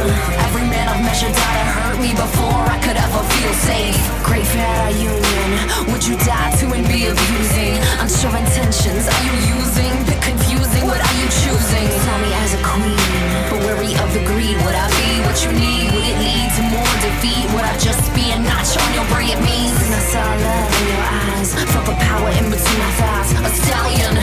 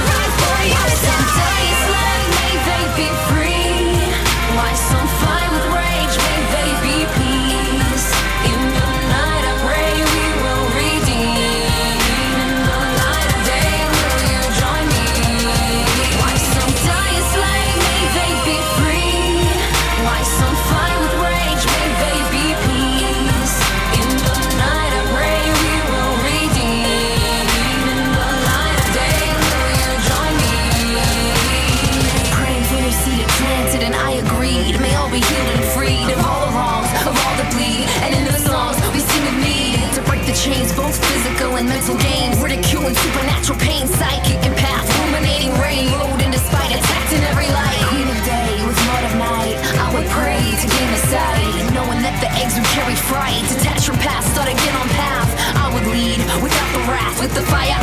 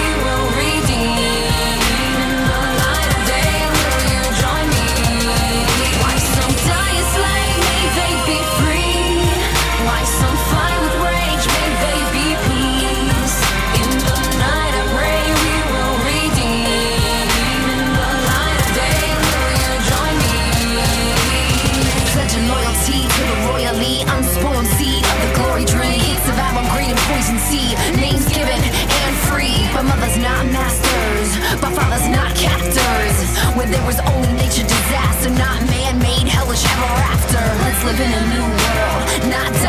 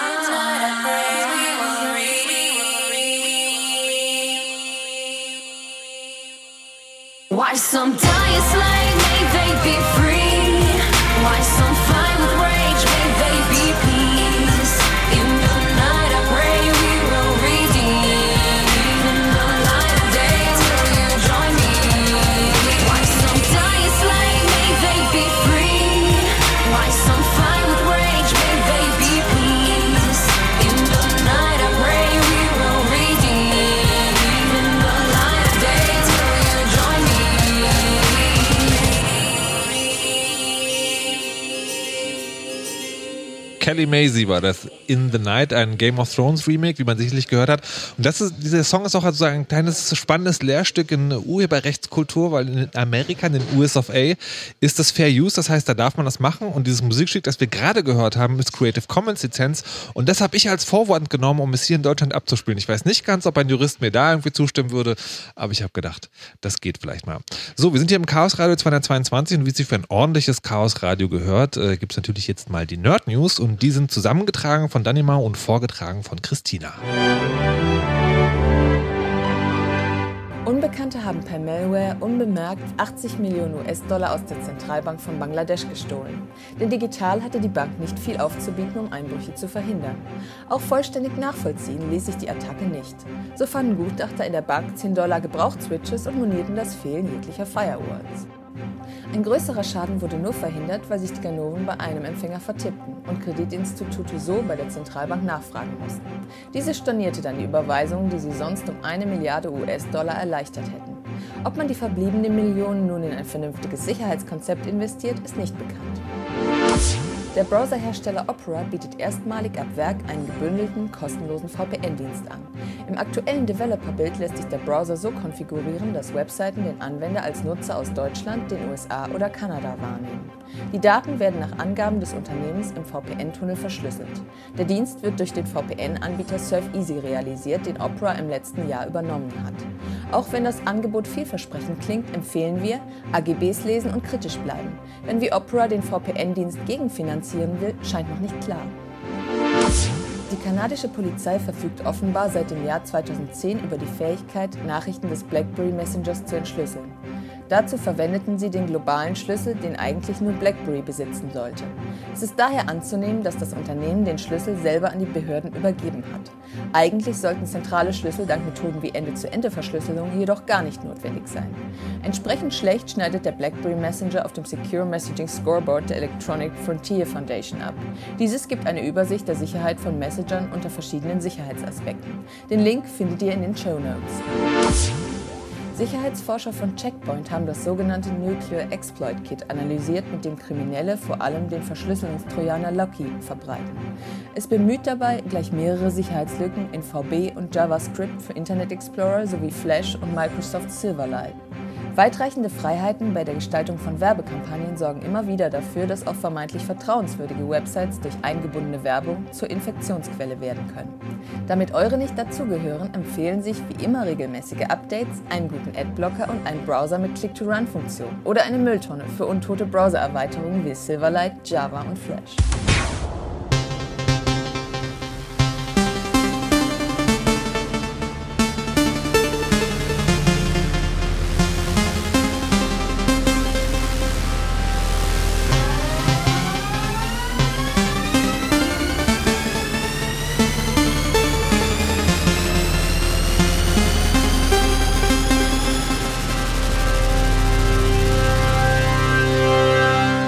Und damit herzlich willkommen zurück zum Chaos Radio 222 aus der Marienstraße 11, wo es heute um Orte geht, wie den Ort in der Marienstraße 11. Das ist nämlich die Heimat des Chaos Computer Club Berlins.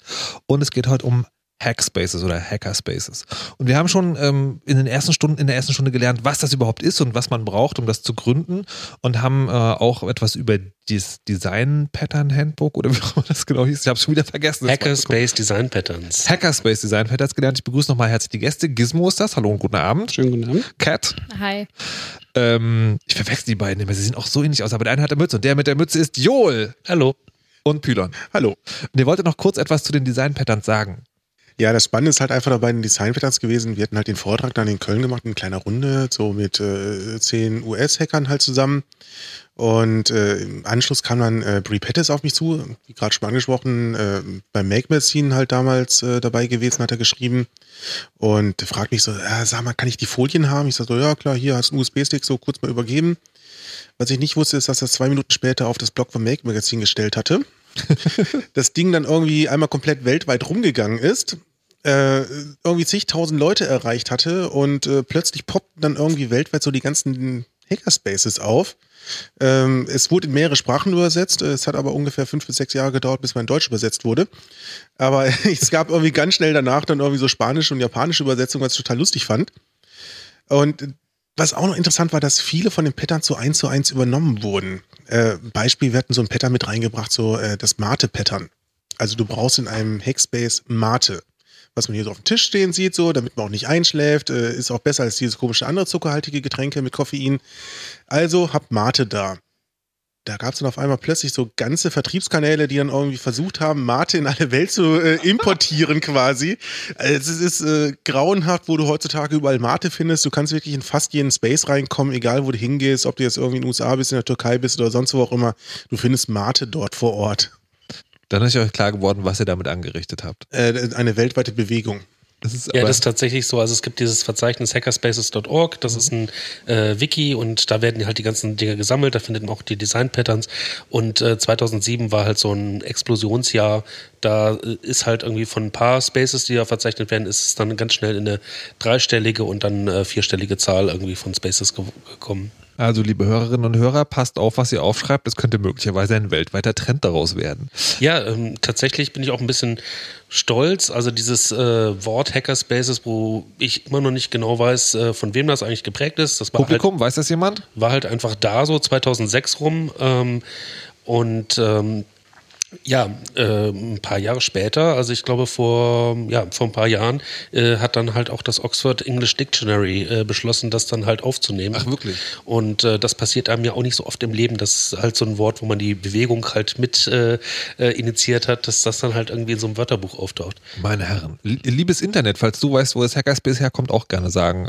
Bei Twitter, at Chaos Radio oder und Das ganz am Anfang auch so. Also es, es klingt auf jeden Fall sehr germanisch, ne? Hackerspace und so. Das klingt wie so eine äh, Kompositionsbildung, die halt so Deutschen gefällt. Äh, deswegen glaube ich, dass es halt ähm, könnte- schon so aus unseren Kreisen kommt, ähm, um das zu beschreiben, was wir halt machen.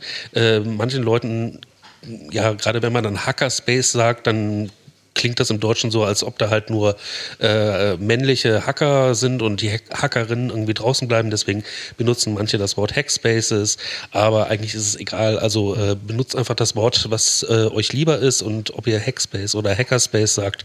Ähm, es gibt äh, in den USA gibt es auch einen Female-Only Hackerspace Macht einfach, was ihr für richtig haltet. Äh, äh, mich stört das nicht. Hackspace also. Ähm, ich wollte aber genau zu dem, äh, zu dem Punkt zurückkommen, den wir vor der Musik hatten. Und zwar, das ist dieses, äh, Leute treffen zusammen, gründen zusammen etwas und brauchen dann naja, ein Konzept dafür, wie man Entscheidungen trifft. Und ich bin darauf gekommen, weil ich äh, mal ganz fasziniert dabei war, wie ein Hausprojekt angefangen wurde. Und da wurde äh, als allererstes, also bevor alles andere probiert wurde, wurde, ähm, wurde sozusagen, wurde ich zusammengesetzt und tatsächlich aufgeschrieben, wie die Entscheidungsfindung in der Gruppe so auszusehen hat. Das fand ich sehr, sehr, sehr spannend. Jetzt ist es ja so, die Hackspaces, äh, das habe ich heute gelernt, sind eher so Dinge, die relativ spontan äh, passieren und dann auch aus sich heraus wachsen. Und deswegen würde mich tatsächlich interessieren, wie sich das auch, vielleicht habt ihr auch Anekdoten sozusagen über den Lauf der Zeit äh, entwickelt hat. Und Gizmo, ich würde gerne bei dir anfangen, weil ähm, du bist ja der Schuldige sozusagen, also der, der sich bei euch äh, in der Raumfahrtagentur sozusagen hat hinstellen lassen, um eine Firma zu gründen. Ähm, bist du denn auch der Chef? Nee, nicht wirklich. Ähm, wie gesagt, das ähm, organisatorische Vehikel ist die Firma, die eben dann auch den Mietvertrag hält, die Stromrechnung bezahlt und äh, eine Versicherung haben wir noch für so ein paar Kleinigkeiten, das war's. Ähm, das tragt wird getragen komplett von den Beiträgen. Das ist ungefähr so das, was zu null laufen muss, sonst Mhm. wird es irgendwann schwierig. Ähm, das ist auch der Fall über die Jahre, sind jetzt acht Jahre damit relativ gut rumgegangen. Wir haben auch zwei Umzüge hinter uns gebracht. Äh, nee, ähm, zur Entscheidung gehören natürlich schon auch noch ein paar mehr, vor allem die Leute, die diese Werkstatt nutzen und den Raum nutzen. Ähm, in, der äh, in der Organisation von der Raumfahrtagentur ist es so, dass wir ähm, da jetzt nicht dedizierte Bereiche haben für Leute, die dort ihren Arbeitsplatz haben oder ihren Schreibtisch, wie so ein Coworking Space, sondern ähm, es gibt nur dedizierte Werkstattbereiche. Also die unterschiedlichen Maschinen, die unterschiedlichen Disziplinen, Techniken haben jeweils einen definierten Bereich, ähm, einen, einen Teil des Raums zwischen eben 3D-Druck, Tonstudio, Textilverarbeitung, Elektrotechnik, solche Sachen. Und ähm, da bilden sich zwangsläufig Grüppchen drumherum, Nutzer, Kern-User, also Leute, die regelmäßig im Space sind, die mit einem Thema sehr vertraut sind, womöglich selber noch eine Maschine mitgebracht haben, die also da so ein bisschen den Hut aufhaben in diesem einzelnen Bereich und dann Leute außenrum, die das halt regelmäßig nutzen oder auch seltener, je nachdem. Und ähm, so ist es also, was mich betrifft, so den Chef zu spielen, eigentlich die initiale Claim-Geschichte zu handeln, also wo welche Bereiche landen, wenn ähm, es darum geht, einen neuen Raum, wie gesagt, zwei, Umzü zwei Umzüge waren es bisher, ähm, zu besiedeln gilt. Danach halte ich mich da auch schwer zurück, beziehungsweise danach ist es Gegenstand von den Leuten, die es betreiben oder die diese Bereiche managen. Aber äh, ge- geht das sozusagen immer konfliktfrei oder gibt es auch sozusagen Dinge, wo ihr schon. Gut, es, wie gesagt, es waren ja schon ein paar, äh, ungefähr zehn Jahre Hintergrund. Die Leute verstehen sich ganz gut. Und ähm, gerade wenn es ums Fachliche geht, eben einen solchen Werkstattbereich, dann trifft man sich doch irgendwo in der Mitte und in dem führt, dass es dann halt auch in Ordnung ist. Also sei das jetzt auch so ein bisschen eine Policy zum Aufräumen oder zum Standhalten. das ist- müssen dann die Leute unter sich klären, Ich- sich einzeln machen, je nach ich- Fachbereich. ich wollte gerade man da sagen. auch so ein paar Unterschiede. Ähm, das äh, ja, ist dann Tagesgeschehen, ist klar. Da ist natürlich auch immer wieder was los. Große Kernfragen nicht. Und auch der Investitionsbereich ist bei uns immer so ein bisschen außen vor. Das machen die Projekte, die Leute selber. Okay. Ich hätte vielleicht hätte ich nicht fragen sollen, wie trefft Entscheidungen, sondern wer putzt eigentlich. Aber gut. Ähm, Joel, wie ist das bei dir? Entscheidungsstrukturen in, in Hackspaces. Wie macht man es am besten? Ich meine, klar, ihr habt in, in eure Design-Patterns geschrieben, irgendwie Dienstags Plenum. Aber funktioniert das denn immer und fu- funktioniert das so reibungsfrei? Also wenn ihr mir jetzt, also ich muss ganz ehrlich sagen, wenn ihr mir jetzt alles erzählt, es gibt keine Probleme und das Plenum ist ein wunderbarer Ort und es regnet Blumen, dann muss ich sagen, dann äh, habe ich die Menschheit bis jetzt falsch eingeschätzt oder ihr erzählt mir Märchen. Nein, das ist kein Bug, das ist kein Feature. Es gibt keinen Hackerspace ohne Hackerspace-Drama.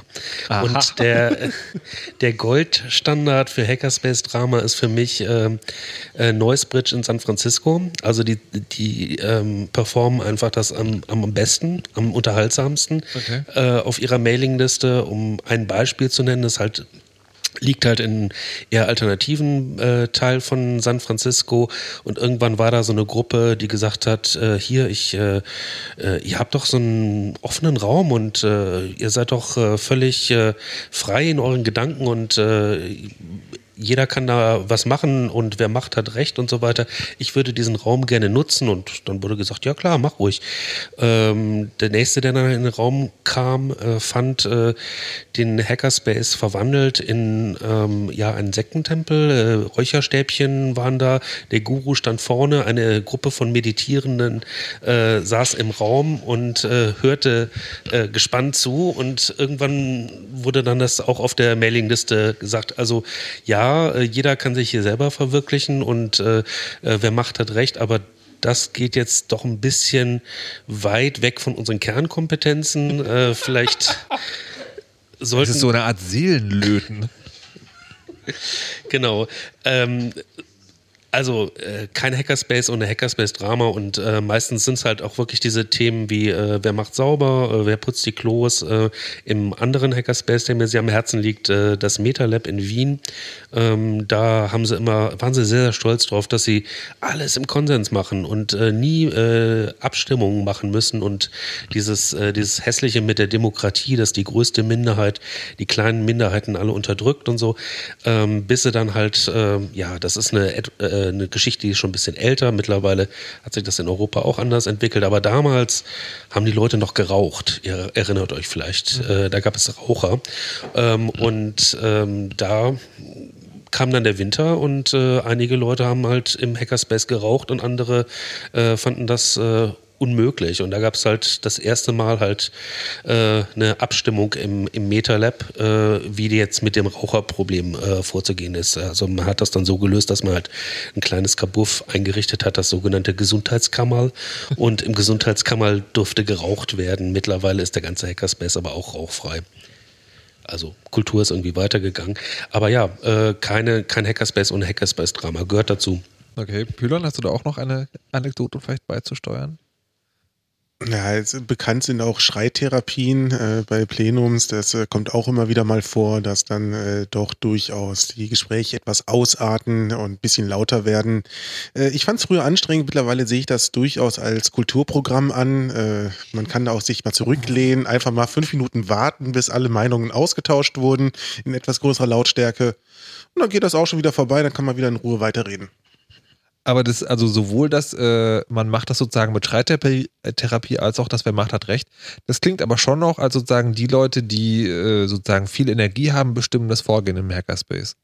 Ja, das, äh, also wenn wir jetzt irgendwie weniger lustig darüber reden, das kann dazu führen, dass so ein Hackerspace umkippt, dass die Stimmung ganz schlecht wird und äh, dass alles ein bisschen autoritärer wird. Ähm, das ähm, ist schlecht. Also wenn, wenn die, wenn da irgendwie äh, das Ganze innerlich vergammelt und, und eine schlechte Kultur drin ist, dann äh, kann so ein Hackerspace auch umkippen. Also, ist, also warum ich mir die Frage stelle, ist, dass ich äh, mir vorstellen könnte, dass es zum Problem werden kann im Sinne von, das wirkt ja, so wie es erzählt hat, am Anfang immer so relativ fluffig. Also man trifft sich so, man denkt so, hey, wir sind uns irgendwie sympathisch und wir gründen jetzt einfach mal dieses Ding und dann geht das vielleicht auch ganz lange im Konsens, dass man alles macht.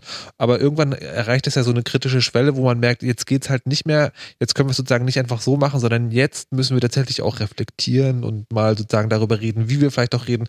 Und ist das so eine Schwelle, woran so ein, so ein, so ein Hackerspace dann auch irgendwie zerbrechen oder scheitern kann, wenn das nicht funktioniert? Kann passieren. Also ähm, unsere Erfahrung sagt so aus den letzten 15, 20 Jahren, äh, man hat immer so Höhen und Tiefen eines Spaces. Man fliegt dann irgendwo, Sinuskurve. ja, oder so ein bisschen ansteigende Sinuskurve, die halt immer so ein bisschen mehr wird. Das heißt, man hatte irgendwie mal so ein Hoch, vielleicht irgendwie nach einem Camp, äh, was halt alle vier Jahre stattfindet, dann ist es auf einmal super toll und der, der Space läuft super, alle sind glücklich und es wird dann vorangearbeitet und irgendwann ist das für manche Leute vielleicht ein bisschen zu viel. Ähm, dann zertrennt sich so ein bisschen die Gruppe, äh, schreit sich vielleicht mal zwischendurch auch an oder auch nicht. Ja, und dann kann es passieren, dass die Gruppe auch mal zerbricht oder manche Leute in einen anderen Space gehen. Ich meine, es gibt Städte, wo mehrere Spaces sind, dann besucht man einen anderen Space, geht mal ein bisschen Au-pair-Hacken und sowas in der Richtung und kommt vielleicht später wieder. Aber man kann sagen, so eine Sinuskurve von ja, fast schon vier Jahren, die man halt so dazwischen hat. Äh, so alle vier Jahre ist alles super und dann gibt es auch vielleicht mal zwei Jahre, wo es mal ein bisschen nicht so toll ist. Das Camp ist an allem schuld. Ähm, Durchaus. Kat, ich würde das von dich natürlich jetzt auch gerne fragen. Ähm, die, die eine Sache ist, äh, ist ja genau sozusagen, also es, man kann das ja sagen, wenn man jetzt so ein Ding gründet und das auch gleich in größer angeht, was ihr ja sozusagen jetzt vorhabt, habt, ist, spielt das auch eine Rolle? Also habt ihr das auch irgendwie vorher besprochen oder ergibt sich das auch so? Ähm, also wir haben keine Entscheidungsstrukturen festgelegt, aber wir haben, oder viele von uns haben so einen Aktivisten-Background irgendwie und auch teilweise in gemeinsamen Gruppen, wo wir auch so Pläne haben und Basisdemokratie, die schon sehr lange sehr gut funktioniert ähm, und würden das, denke ich, auch auf diesen Space anwenden. Und da wird auch nicht so oft rumgeschrien. Was, was, aber was heißt das konkret? Also, Äh, dass Entscheidungen einfach im Plenum getroffen werden, aber nicht mit Mehrheiten, sondern soweit das Möglichkeit ist, äh, jeder seine Meinung preisgeben kann und dann äh, man gemeinsam eine Lösung findet. das klingt alles so schön. Es kann auch funktionieren. Also, Also es ist auch nur fast unrealistisch, weil ähm, die Leute, die so einen Hackerspace äh, bevölkern, die sind halt ganz stark intrinsisch motiviert. Die wollen halt einen eigenen Raum haben und die wollen, äh, die weiß nicht, also die haben Wissensdurst und äh, die brennen innerlich dafür, dass dieser Raum gefüllt wird und äh, da ist ganz, ganz selten die Motivation, ich äh, mache jetzt alles kaputt. Also ähm, trotz aller Schreitherapie und so findet man doch dann wieder zueinander. Ja, meine Vermutung wäre tatsächlich auch nicht gewesen, dass jemand denkt, ich mache jetzt alles kaputt, sondern dass es zwei Leute geben, die eine ganz genaue oder zwei Lager gibt, die, oder drei oder vier, die eine ganz genaue Vorstellung davon haben, was der richtige Weg TM ist, um sozusagen den Hackerspace äh, zu betreiben. Aber ihr habt vorhin viel so einen Halbsatz und da würde ich gerne sozusagen nochmal genauer hingucken, die Tür. Das ist sozusagen, ich kann mir vorstellen, es gibt tatsächlich ähm, im, äh, bei Hackerspaces sozusagen viele praktische Probleme, die man irgendwie klären muss. Also zum Beispiel, wie dick ist eigentlich die Internetanbindung, die man in so einem Hackerspace braucht? Reicht eine landesübliche 100 VDSL-Leitung, falls man sie zur Verfügung hat, oder braucht man mehr? Da wird der Fuel schüttelt mit dem Kopf, sagt man eine Zahl einfach nur. Äh, ja, immer das Maximum, was geht. Also Glasfaser direkt in den Hackerspace oder so. Okay, und dann ist tatsächlich die Frage der Tür. Das ist ja eigentlich ganz spannend, weil ähm, man wird ja wahrscheinlich keinen da haben, der auf die Tür aufpasst. Das heißt, man muss entscheiden, wer darf denn da ein- und ausgehen. Genau, da gibt es unterschiedliche Modelle. Also auch in den meisten äh, Spaces, die ich so kenne, ist das so, dass äh, irgendwie den, ja, so Schlüsselmember zu sein, das hat irgendwie dann was mit äh, Mitgliedschaft in dem Hackerspace zu tun und äh, ist dann oft auch äh, an bestimmte Sachen gebunden, dass man äh, dann halt irgendwie regelmäßig auf dem Plenum erscheint oder in dem Entscheidungsgremium, was es da gibt. Ähm, das, das äh, ist dann meistens noch so eine ähm, ja nicht so thematisierte Hierarchieebene, die da reingegeben äh, gegeben wird. So hier, das sind die Mitglieder und das sind die Mitglieder mit Schlüssel. Ähm, es gibt allerdings auch äh, ganz andere, also äh, Noisebridge, äh, die ich eben als Goldstandard in Drama erwähnt habe, äh, die sind halt aber auch in anderen Sachen halt richtig goldig und, und, und lieb. Also äh, Mitch Altman äh, von Noisebridge äh, fährt durch die Welt und verteilt Schlüssel für den äh, Noisebridge Hackerspace. Ich habe dann auch einen bekommen, du hast bestimmt auch einen. Ich habe einen aber nie benutzt, Ja, genau. weil ich noch nie da war. Genau, also einfach, wenn, wenn ihm Leute sympathisch sind, drückt er einem den Schlüssel in die Hand und ähm, genau. Äh, das ist halt eine maximal offene Türpolitik, ähm, weil das halt auch immer alles gerne technisch gelöst wird. Äh, Wollte ich gerade fragen. gibt es halt irgendwie ganz unterschiedliche Lösungen. Fast äh, jeder Hackerspace fängt dann erstmal mit einem Türprojekt an. Also wir müssen erstmal den Türstatus nach außen kommunizieren. Irgendwie ein Bot, der das auf Twitter macht oder auf der Webseite wird ein grünes Lämpchen angeschaltet oder sowas. Das ist irgendwie so ein Standardprojekt, Projekt, was irgendwie jeder Hackerspace am Anfang irgendwie machen soll. Mittlerweile gibt es, ähm, weil wir ja alle Standards lieben, halt auch einen Hackerspace äh. Äh, da gibt es halt äh, eine, eine API-Spezifikation, wie man halt in Hackerspaces auf der Welt äh, den jeweiligen Status dann abfragen kann. Aber warte, also meine Theorie wäre, es gibt zwar diese API, aber es hat noch kein, kein Hackerspace geschafft, die umzusetzen. Nee, das haben äh, erstaunlich viele Hackerspaces. Tatsächlich? Ja. Ich möchte mal, äh, können wir bitte kurz aufzeigen, wer ist denn alles aus dem äh, Marienstraße 11, also der Ort, an dem wir uns befinden hier? Aha, eine, hier geht nur eine Hand hoch. Was sind, ach, da hinten noch ein paar. Ähm, gibt's hier ein, gibt's hier ein Türprojekt? Weiß das jemand? Nee, nicht wirklich. Also das hier ist ganz klassisch. Hier gibt es äh, Schlüssel tatsächlich und äh, du musst schon dazugehören und das entsprechende Vertrauen auch aufgebaut haben innerhalb der Gruppe, um dir einen Schlüssel ergattern zu dürfen. Das Vertrauen, wie, wie macht man das? Also, weil jetzt Schlüsselmember viele ja schon sagen, so eine Hierarchie gibt es da auch sozusagen im Design-Pattern oder gibt es da auch sozusagen, War nicht damals im Design-Pattern vorgesehen. Aber Äh, gibt's- Wir haben ganz ja. viel übersehen, was wir dann halt irgendwie. Na, aber gibt es sozusagen in euren Erlebnissen jetzt sozusagen, was, was muss ein, ähm, also in der Raumfahrtagentur ist wahrscheinlich sozusagen, wenn man da an, an sich, sich den Werkstatt sozusagen meine Werkstatt machen darf, dann geht das? Oder wie, wie habt ihr das geklärt?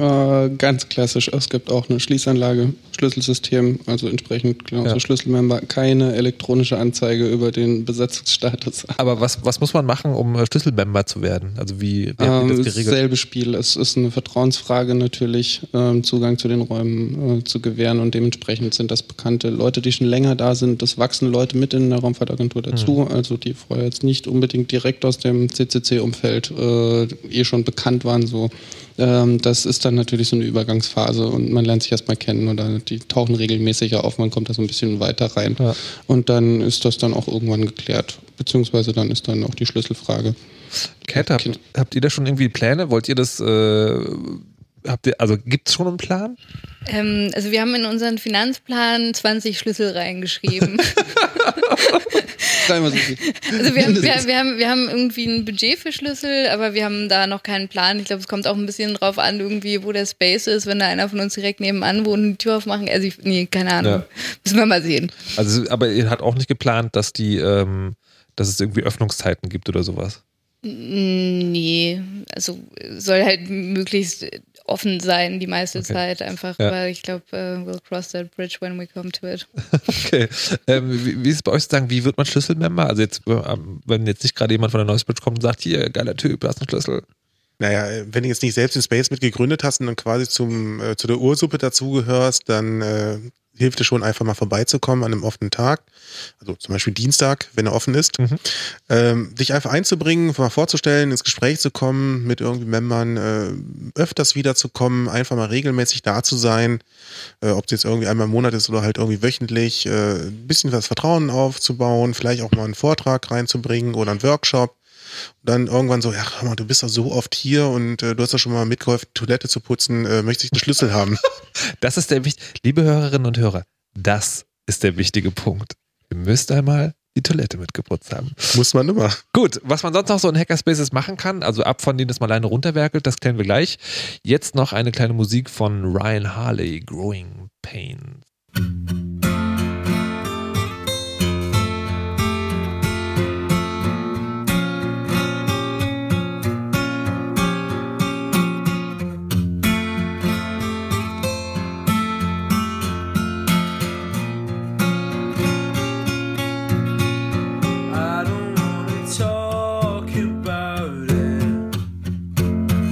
I spend my time just pulling strings. I don't wanna hear about it. I get myself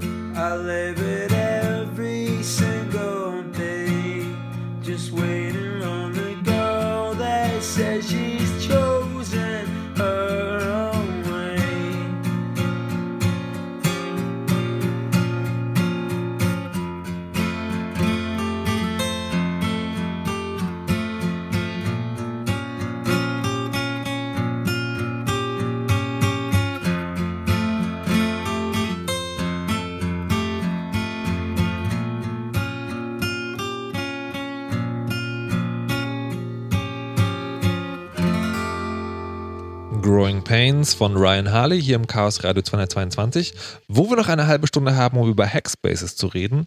Und wir wissen jetzt eigentlich schon alles, was man braucht, um sie zu gründen. Also wichtig ist, ähm, dass man einen Verein hat, dass man Geld hat, dass man eine Tür mit Schlüsseln hat und dass man das Klo putzt. Das ist jetzt so ganz grob zusammengefasst, die letzten 90 Minuten. Das ist aber schon sehr grob. ja, naja, man kann ja, man soll ja auch sozusagen den Podcast nochmal hören können, wenn er dann raus ist. Ähm, die sind auch mittlerweile schon Gäste abhanden gekommen. Ach ja, guck mal, da kommt der Pylon nochmal zurück. Wo ist denn eigentlich die Ketten? Verschwunden, explodiert. Wir überzeugen uns von dem Ort der vorbildlichen Sauberkeit und Ordnung äh, in Ah, diesen verstehe. Sehr, Räumen. wir möchten das nicht weiter ausführen und ins äh, Details ergehen. Jetzt ist es ja so, die, der, der Hackspace, über den wir jetzt geredet haben, ist ja ein Ort, in dem sie Individuen finden und dort sozusagen ihr individuelles Zeug machen.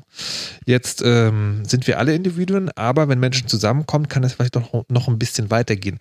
Gibt es das tatsächlich? Also gibt es außer dem Plenum noch andere Dinge, die man zusammen macht? Also jetzt, okay, man ist vielleicht irgendwie zu dritt an der Werkbank, weil man ein gemeinsames Projekt hat oder sowas.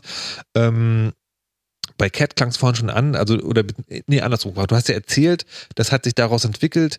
Ihr habt ganz viele Angebote für Frauen gemacht, die total überlaufen sind. Wie ist jetzt dieser Hackspace gedacht? Ist da auch dieses Gemeinschaftsding? Soll das da mit drin vorkommen? Äh, ja, absolut. Also alles, was da entsteht, entsteht ja aus einer Gemeinschaft heraus und es geht ja auch viel darum, irgendwie äh, also mehr Frauen in diese Community mit reinzuholen und das äh, funktioniert unter anderem dadurch, dass man auch zum Beispiel Einsteiger-Workshops anbietet, ja, dass man überhaupt erstmal die Leute irgendwie da abholt, wo sie sind. Also das machen wir und ähm, ganz viele von den Workshops, die wir jetzt anbieten, die entstehen einfach äh, auch aus der Community heraus, dass sie Frauen sagen irgendwie so, ja, hey, ich habe Bock, einen Hardware-Workshop anzubieten, ich bringe euch Löten bei oder so. Das passiert da so. Aber ist das, ist das sozusagen, ist das dann so, äh, jemand kommt und sagt, ja, ich mache das einfach und dann versammeln sich um den Tisch, der gerade da ist, irgendwie viele Leute oder wird es wirklich so geplant, also am 23.08. um 17 Uhr Workshop löten, Platz, Platzzahl 30 Leute. Genau, das wird schon so geplant. Also wir haben ja jetzt noch keinen Space, also wo man sich irgendwie versammeln Ja, ja. kann, außer donnerstags. Ja. Ähm, donnerstags wollen wir auch irgendwie ein Kulturprogramm anbieten. Das wird aber alles immer vorher angekündigt. Und bei den Workshops ist es in der Regel so, irgendjemand sagt, ja, ich hab Bock, das zu machen irgendwie. Dann müssen wir gucken, wo wir einen Raum herkriegen. Also wir haben ja, wie gesagt, viele Organisationen, die uns unterstützen, dass deren äh, Büros wir nutzen können oder Labs. Und äh, dann kündigen wir das im Kalender an oder auf Twitter, einem Twitter-Account. Dieses Internet. Genau, und dann, äh, wenn es eine begrenzte Platzanzahl gibt, was ja meistens leider so ist, irgendwie aus Platzgründen, ähm, oder auch, weil man die Leute ja betreuen muss, äh, je nachdem, was man da macht, ähm, dann müssen die sich anmelden und dann Wie ist denn das in der, in der Raumfahrtagentur? Das ist ja sozusagen ein sehr, äh, also ein eher geschlossener Verein. Und du hast erzählt, ihr habt sozusagen verschiedene, also in dem Space, Spaces, wo sozusagen die, das einzelne Werkzeug sozusagen ist, worum sich Gruppenbildung. Aber habt ihr auch Dinge, die ihr alle zusammen macht? Oder ist das wirklich sozusagen eher so eine Art zusammengestecktes Modul, wo sich kleine Gruppen Ja, ist schon sehr zusammengesteckt. Also Gemeinschaftswerkstatt eben die Räume sind physisch die Klammer, wo wir da halt operieren. Und wir ist in dem Fall sehr verteilt, unterschiedlichste Projekte, unterschiedlichste Leute.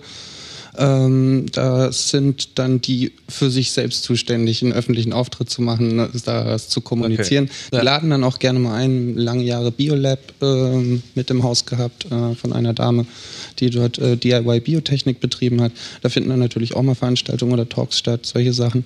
Aber das ist dann schon immer sehr konzentriert auf die Projekte, die dort halt ansässig sind. Elektronenrad, wenn ich jetzt hier mit meinen Elektrofahrrädern ein Thema habe und so, dann ist klar, Raumfahrtagentur ist der Raum, die Möglichkeit in der Werkstatt, wo sowas passiert, aber ähm, einen großen Auftritt und da jetzt irgendeine Präsentation, wie es beim Heart Ja. of Code wohl sein wird, äh, ist das gar nicht da an der Stelle.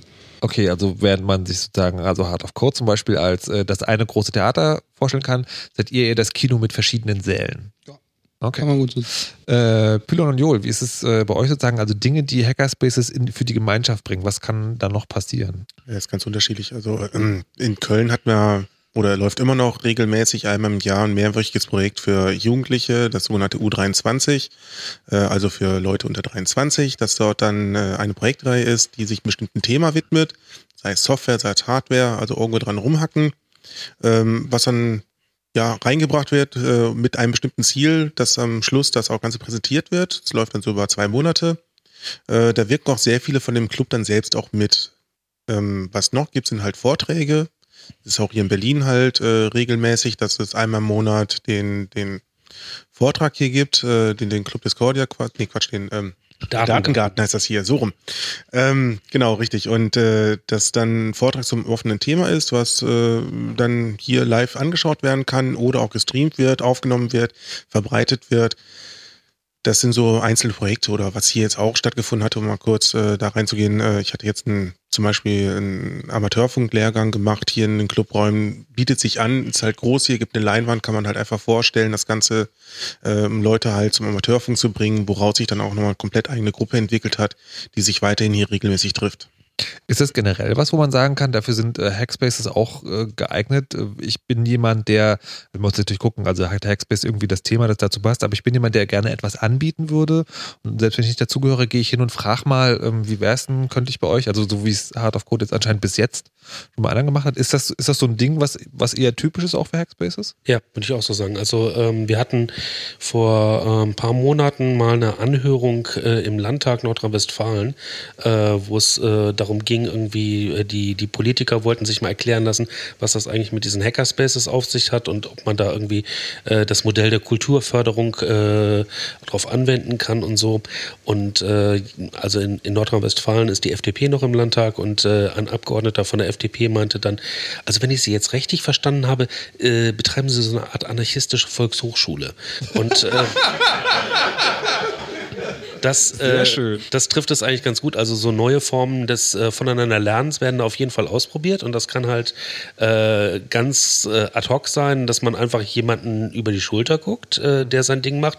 Oder äh, manche sagen halt, nee, wir machen jetzt auch mal eine Kursreihe, wir machen eine Vortragsreihe. Das ist, äh, das gehört auch noch dazu, dass man halt eine eigene Form des, des Lernens ausprobiert. Jetzt hast du gesagt, der Landtag hat mal gefragt, das stelle ich mir auch spannend vor, die, äh, also auch hier wieder, ne, der, der ursprüngliche Ansatz ist, äh, ein, ein, also Individuen suchen im Prinzip eine Höhle, wo sie ungestört die Dinge tun können, die sie tun. Aber wenn das dann so eine Außenwirkung hat, dann, äh, oder wenn Leute von außen das mitbekommen, dann wirkt das vielleicht viel größer und äh, als, als organisatorische Einheit, als es vielleicht eigentlich gedacht ist. Gibt es so, gerade auch weil es in Berlin zum Beispiel so viele gibt, gibt es mittlerweile so eine Art äh, ja, Anspruch, der von außen, man beobachten kann, sagen, ich werde jetzt irgendwie als Entität wahrgenommen? Ja, haben wir versucht. Ähm, Es war vor vier Jahren schon gewesen. Da waren wir dann auch im Abgeordnetenhaus, äh, haben dort auch mal Hackspaces einfach mal vorgestellt, äh, um mal reinzubringen, was ist das überhaupt, um das als Kultur für Berlin auch wahrzunehmen. Haben dort im Kulturausschuss auch mit dabei gesessen. Äh, Frank Rieger und ich waren da halt drin, haben das Ganze vorgestellt. Äh, letzten Endes ist, glaube ich, irgendwie bei der SPD dort hängen geblieben. So, ach so, das ist also auch nochmal so ein Raum, wo sich Bands treffen können, um proben zu können. Die kennen das nicht anders hier in dieser Stadt. Das ist als Bandproberaum, das kann man alles über den Bandproberaum äh, Geldzuschuss irgendwie finanzieren oder so. Die haben es einfach nicht verstanden, leider.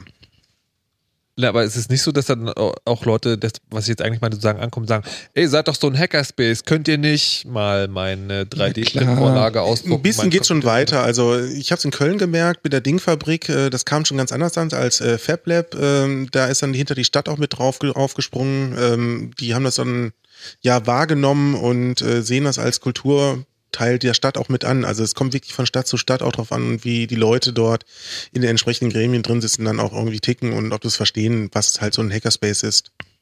Jetzt ist ja, ähm, äh, Cat, bei euch könnte ich mir vorstellen, ist das, oder andersrum gefragt, das hört sich jetzt so an, ihr wollt diesen Hackerspace gründen, damit ihr einen Ort habt, an dem ihr die Dinge tun könnt, die ihr so, sowieso schon tut, nämlich Angebote für Frauen machen. Ist es aber gleichzeitig auch gedacht als so eine Art politischer Leuchtturm, wo man sozusagen genau dieses, dieses Thema, dieses Anliegen, das da besteht, nämlich Frauen den Zugang zu ermöglichen, auch dass man dann, dass es quasi einen Kristallisationspunkt gibt, wo Außenstehende sagen können, ah, wenn man, wenn ich mich für das Thema interessiere, muss ich dahin gehen. Ist das auch Teil des Plans? Ähm, ja, das ist natürlich auch Teil des Plans, aber also hauptsächlich wollten wir einfach einen Space haben, wo wir hacken können, ja, irgendwie abnörden. Also der, der, aber das, das Politische schwingt natürlich mit und ist ja auch ein total wichtiges Thema und äh, wir schaffen damit halt eine Sichtbarkeit einfach für, für Frauen und ähm, das, das ist auch ein wichtiges Anliegen und auch ein, ein Aspekt ja der Heart of Code, den wir auf jeden Fall da bezwecken, ja. So, ich habe jetzt ähm, widersprüchliche Informationen in dieser Sendung bekommen. Nämlich das eine ist, dass irgendwann gesagt wurde, also eigentlich in Berlin jetzt nochmal einen Hackspace aufzumachen, ah, schwierig, ist schon ganz schön voll. Gizmo hat aber gerade gesagt, mehr neue Hackspace, das ist das Allerbeste, was uns passieren kann. Ich nehme da Mixed Signals wahr. Also sind jetzt genug in Berlin oder brauchen wir noch mehr? Boah. ja, warum? Ich bin der Meinung, es kann immer gerne noch einen mehr geben und Hackerspaces an jeder Ecke ähm, kann auch nicht schaden in der Struktur. Ich habe die Erfahrung gemacht, dass ähm, gerade ein sehr lokaler äh, Umkreis wichtig ist. Also dass so ein Hackspace nicht am anderen Ende der Stadt liegt, gerade hier in Berlin, finsteres Neukölln, was jetzt für uns, für die Raumfahrtagentur genau das andere Ende ist, ist doch so eine schwierige Sache, wenn man da erst anreist und alle Pläne des regelmäßigen Erscheinens und umso fleißigeren Tüftelns gehen dann meistens doch irgendwie äh, zurück, wenn das nicht doch ein bisschen ein lokales Wohnzimmer auch ist oder Arbeitszimmer eben. Wa- Was heißt lokal? Ein Block oder ein Straßenzug? Oder? Ja, was man mit dem Elektrofahrrad so in zehn Minuten schafft.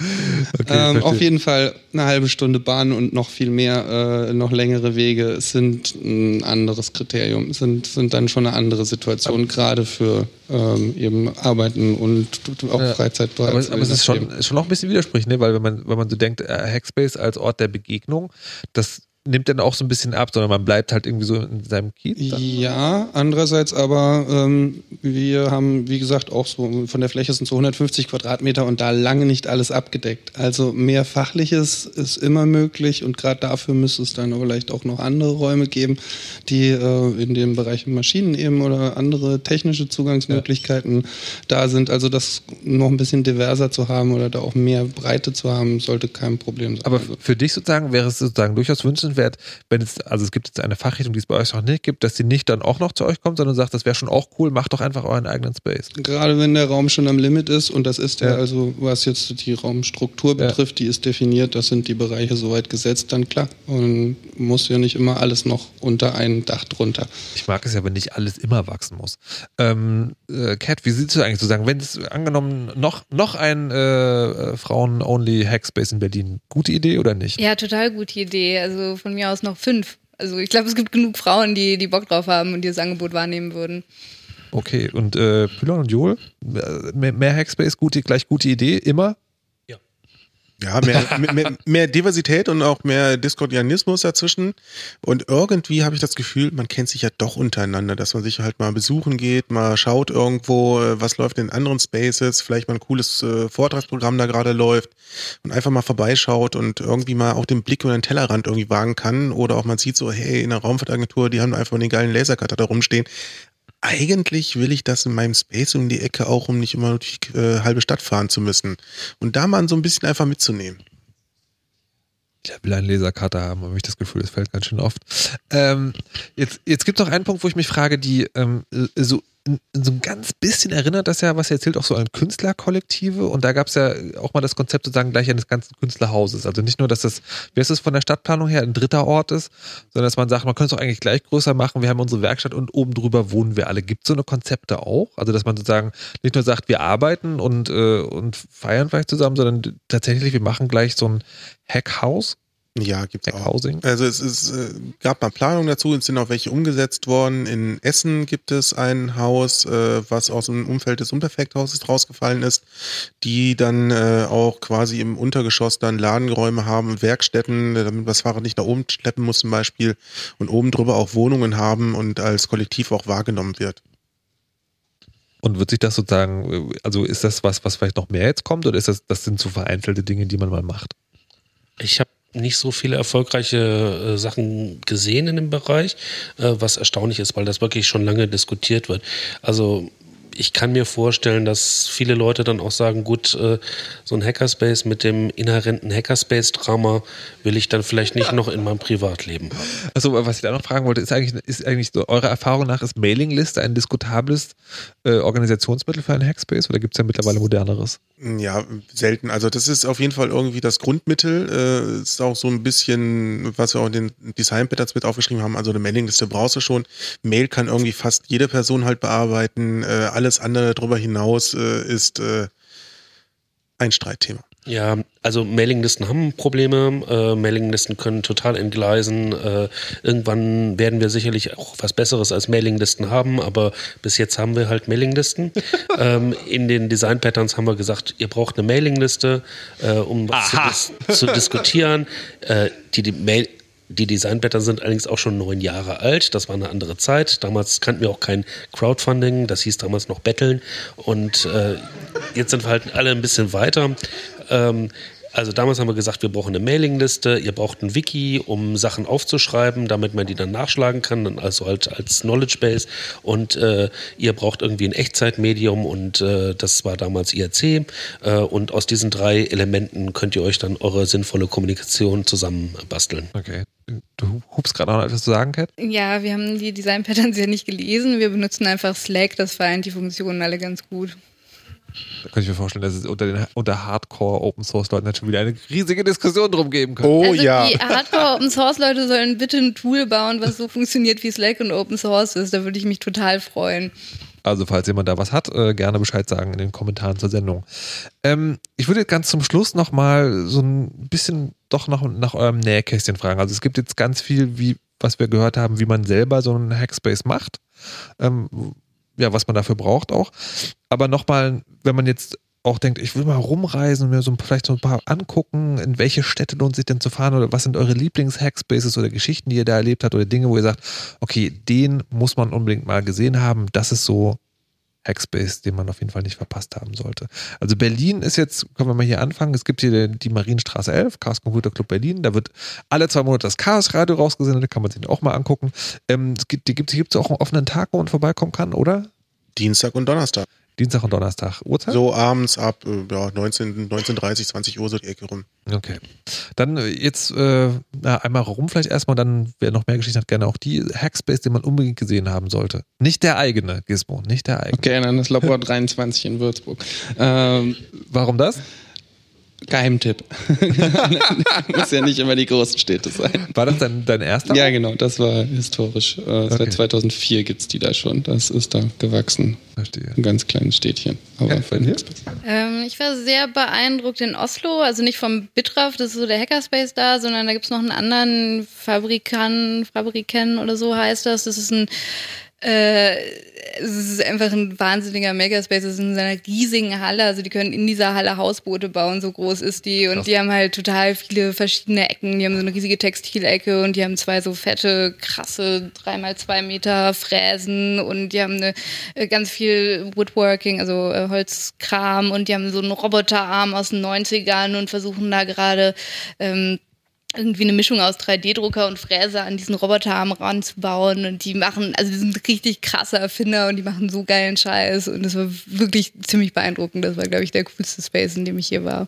Wie bist du da hingekommen? Kanntest du jemanden, der eh da war oder wie kommt man an sowas ran? rein? Ähm, ja, der Typ, der das gegründet hat, bin ich auch hier über, über den CCC quasi, über irgendwie so Hacker-Dings. Also ich war in Oslo irgendwie und ich hatte keinen Bock im Hotel zu schlafen und dann äh, habe ich einfach bei Freunden von Freunden geschlafen und das war halt der Typ, der den gemacht hat und das war, das war ein sehr schönes Wochenende. Sehr schön. Jule? Bester, bester Hackerspace aller Äh, Zeiten? wenn ich irgendwo hinfahre, dann besuche ich immer gerne Hackerspaces Ja. dort. Also in Helsinki war ich äh, neulich und habe dort einen Hackerspace gesehen. Total nett und äh, kruschig und klein. Ähm, ich glaube, der, der mich am meisten beeindruckt hat, außer den erwähnten amerikanischen Spaces, äh, NYC Resistor in New York und äh, Noisebridge in San Francisco, die muss man auch mal gesehen haben. Total toll.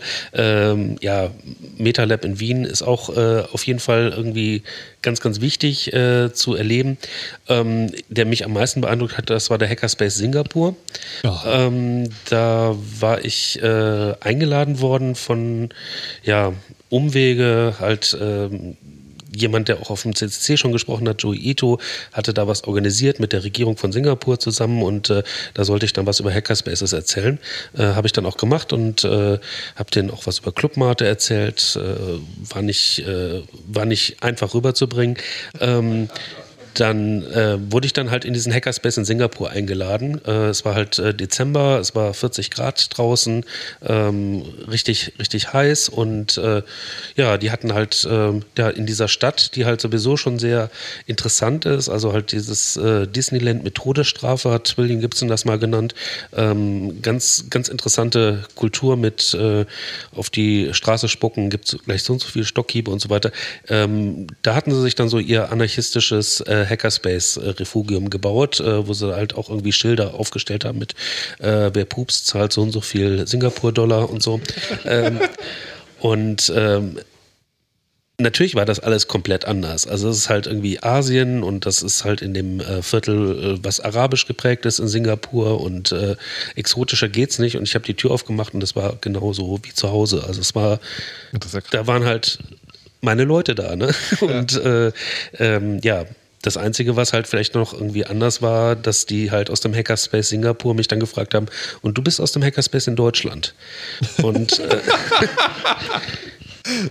Natürlich. Sehr schön. Pylon? Ja, es lohnt sich auf jeden Fall, wenn man unterwegs ist, mal Urlaub irgendwo macht und irgendwie mal äh, so nach äh, einer Woche rumreisen und äh, irgendwie Landschaft anguckt, mal wieder ein bisschen Kultur, also die Hackkultur erleben möchte, mal einen Blick auf die äh, Hackerspace-Karte zu werfen und zu schauen, ist irgendwie in meiner Gegend mal so ein Hackerspace. Ich habe das da mal vor ein paar Jahren gemacht, dass ich äh, in York in Nordengland äh, unterwegs war und äh, die hatten zufälligerweise Clubabend an dem Abend, wo ich dann äh, in der Stadt war. Bin einfach mal vorbeigegangen und das war irgendwie so typisch britisches Clubhaus. Das heißt, sie haben da so Häuser, äh, wo sich mehrere Gruppen drin treffen. Man zahlt dann irgendwie so seine zwei Pfund Eintritt und darf dann auch noch hinter an die Theke gehen. Und die hatten dann so einen Raum hinten, wo sich dann dieser lokale Hackerspace getroffen hatte, die dann auch irgendwie einen Schrank haben, wo sie Zeugs einlagern können. Die treffen sich einmal die Woche halt dort.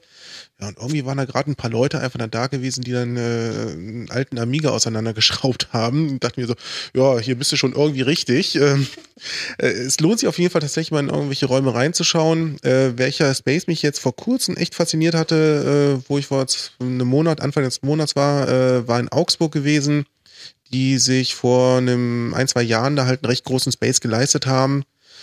Der ist auch komplett ausgestattet, so mit den ganzen Maschinenzeugs und äh, mit Türöffnungsanlage, äh, sonst wie auch immer. Und das war echt faszinierend, diesen Raum einfach mal zu sehen, wie diesen sich eingerichtet haben, weil er halt relativ frisch war, auch dann so mit modernen Sachen halt einfach irgendwie indirekte LED-Beleuchtung und so ein Kram und gucken, dass man halt irgendwie wenig Energie verbraucht und so und äh, da schon sehr viel Hack-Value reingesetzt haben. Jetzt, äh, weil Cat gerade gesagt hatte, irgendwie Roboterarm mit äh, 3D-Drucker und Fräse dran. Krasseste Erfindung in einem Hackspace, die ihr jemals gesehen habt? Oder krassestes Ding? Hm, na, da werden die Köpfe bedächtig gewiegt. Man weiß es nicht so genau.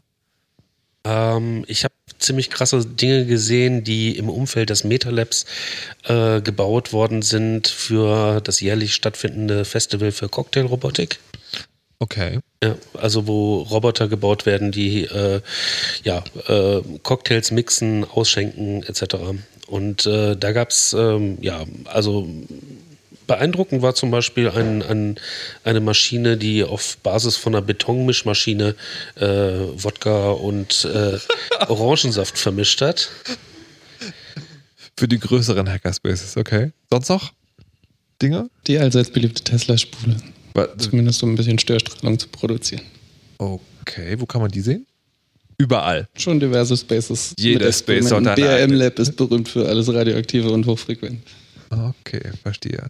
Ich fand es auch mal krass, wo dann irgendwann in Köln in der Dingfabrik gesagt wurde, ja, wir haben da irgendwie mal so einen Industrieroboter erhalten, äh, wir müssen unsere Halle auflösen, wollt ihr den haben? Und formen dann irgendwie mit so einem tonnenschweren Industrieroboter an, für sechs Achsen zu verfahren und so, äh, können wir den hier irgendwo abstellen? Sehr schön. Ähm, und jetzt möchte ich ganz zum Schluss noch etwas für die, für die wirklich Anfänger fragen. Also jemand, der jetzt vielleicht diesen Podcast runtergeladen hat und dann so denkt, Mensch, ich würde da wirklich gerne mal hin und mir das angucken. Jetzt ist es ja so, ähm, dass so ein Hackspace, wenn man da als Fremder an so einem offenen Tag reinkommt, also irgendwie Ehrfurcht gebieten sagen. Da sitzen halt Leute und frickeln halt alle an irgendwas und äh, sind auch sozusagen mit sich beschäftigt und es gibt ja sozusagen keinen, keinen Türsteher oder irgendwas. Was ist denn der beste Weg als Neuling, um in einem Hackspace sozusagen, um den kennenzulernen?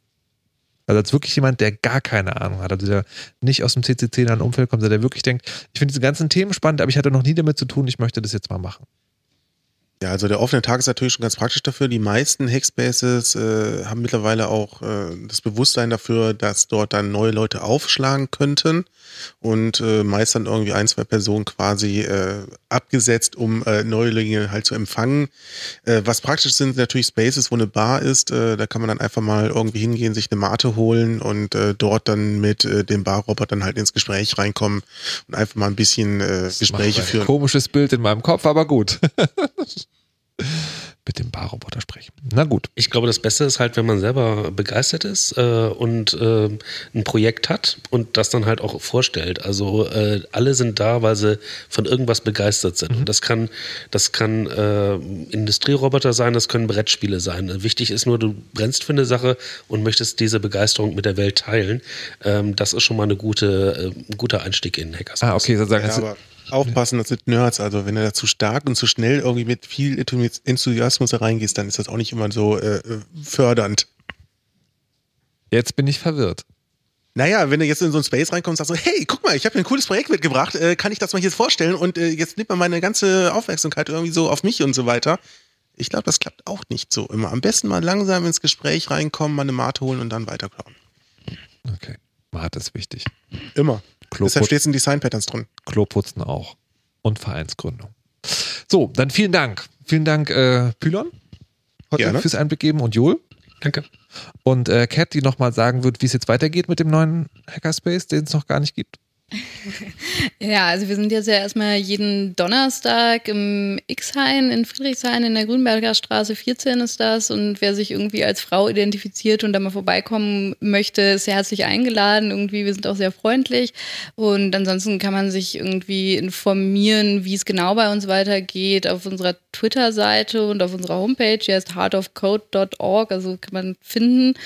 Ähm, und da gibt's auch einen Blog und es gibt auch einen E-Mail-Newsletter. Der E-Mail-Newsletter wird dann einfach in den Blog gepostet hinterher. Also wenn man irgendwie zu faul ist, seine E-Mail zu lesen, kann man es auch da immer nachlesen, was passiert. Ein bisschen Zeit verzögert, wenn wir Zeit haben, das mal einzuflicken. Ähm, ja, also so, so kann man sich informieren, wie es weitergeht. Wir haben auch einen Kalender, wir haben extrem viele Events jetzt in nächster Zeit. Wir sind auf der Republika, einige von uns geben da Talks, wir haben einen Stand, wir haben ein Meetup, wir sind auf dem Open Tech Summit mit einem Stand und einem Meetup und einem Talk. Ähm, haben Kommt nicht an euch vorbei. ähm, genau, und wir haben diverse irgendwie Workshops. Wir verkaufen, wie gesagt, äh, Schnaps vielleicht gegen Spende am 1. Mai äh, in Kreuzberg, da kann man uns finden. Und ähm, ja, einfach vorbeikommen. Alles klar. Vielen Dank. Und auch vielen Dank an Gizmo von der Raumfahrtagentur. Schön. Sehr schön. Äh, liebe Hörerinnen und Hörer, falls ihr noch einen Hackerspace habt, äh, wo ihr denkt, den müsste man aber unbedingt auch mal erwähnt oder zumindest gesehen haben, schreibt uns gerne in die Kommentare. Mein Name ist Markus Richter. Ich bedanke mich nochmal bei allen meinen Gästen und dem Publikum. Und dem Publikum. Und ich habe nur noch eine Sache zu sagen, bevor ich gehe. Lasst euch nicht überwachen und macht immer schön eure Backups. Tschüss. You know how all those bad boy rappers claim how much weed they drink, and how many 40s they smoke, and how many women they've kissed with at the same time. But you see, I'm addicted to something else. It's not about fancy cars or bling bling, unless it's a glitter animation. I've seen more websites than any lousy ass browser. I've clicked more than Douglas Engelbart. I'm as bossy as Bowser. Don't even remember all my email addresses. And I've got more screen names than Sleepy's got mattresses. I need the internet like Whitney Houston needs crack. If you feel the same way, let me see a delicious this track.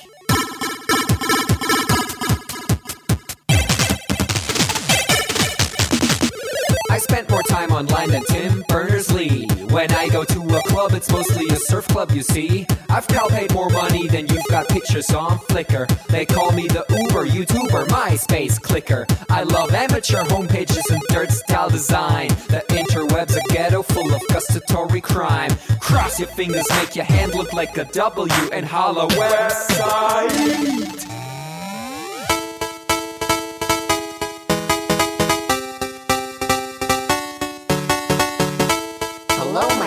My future girlfriend. This is what I sound like. Uh, photos and Nick upping it up. Check your birthday, keep on fucking it up. What? All my bitches up in the club. Let me see you shaking it, don't stop. Rub it down, bounce around, wiggle every pound. Get it to the hyper ground. Everybody dance, jump if you like it, this sound. Feel the bass drop, hear the beat pop. What you gon' do? time to take off, climb the rooftop, jump out of your shoe. It goes oohs, oohs, happy face balloons, unfadable pokey tunes, dance moves from shitty cartoons, pretty hot wounds on over afternoons. The club's full with the whole sweaty nation. That seems out of the wrong medication. Rave invasion, it's a V-Thang, Moin, Kang, Pum, Jack, Peng, 1, 2, Polizei, 3, 4, Polizei, 5, 6, 7, 8, 9,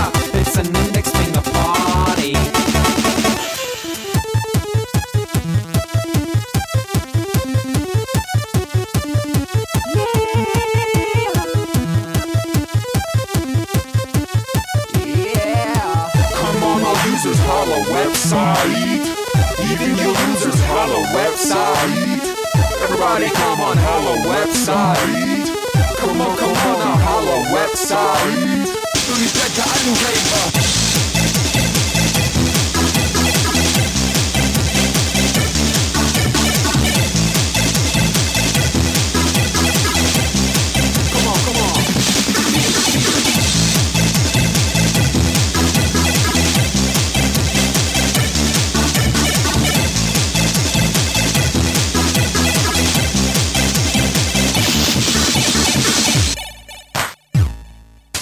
Forget I'm in your extended network. Biatch. Expo 2000. Blah.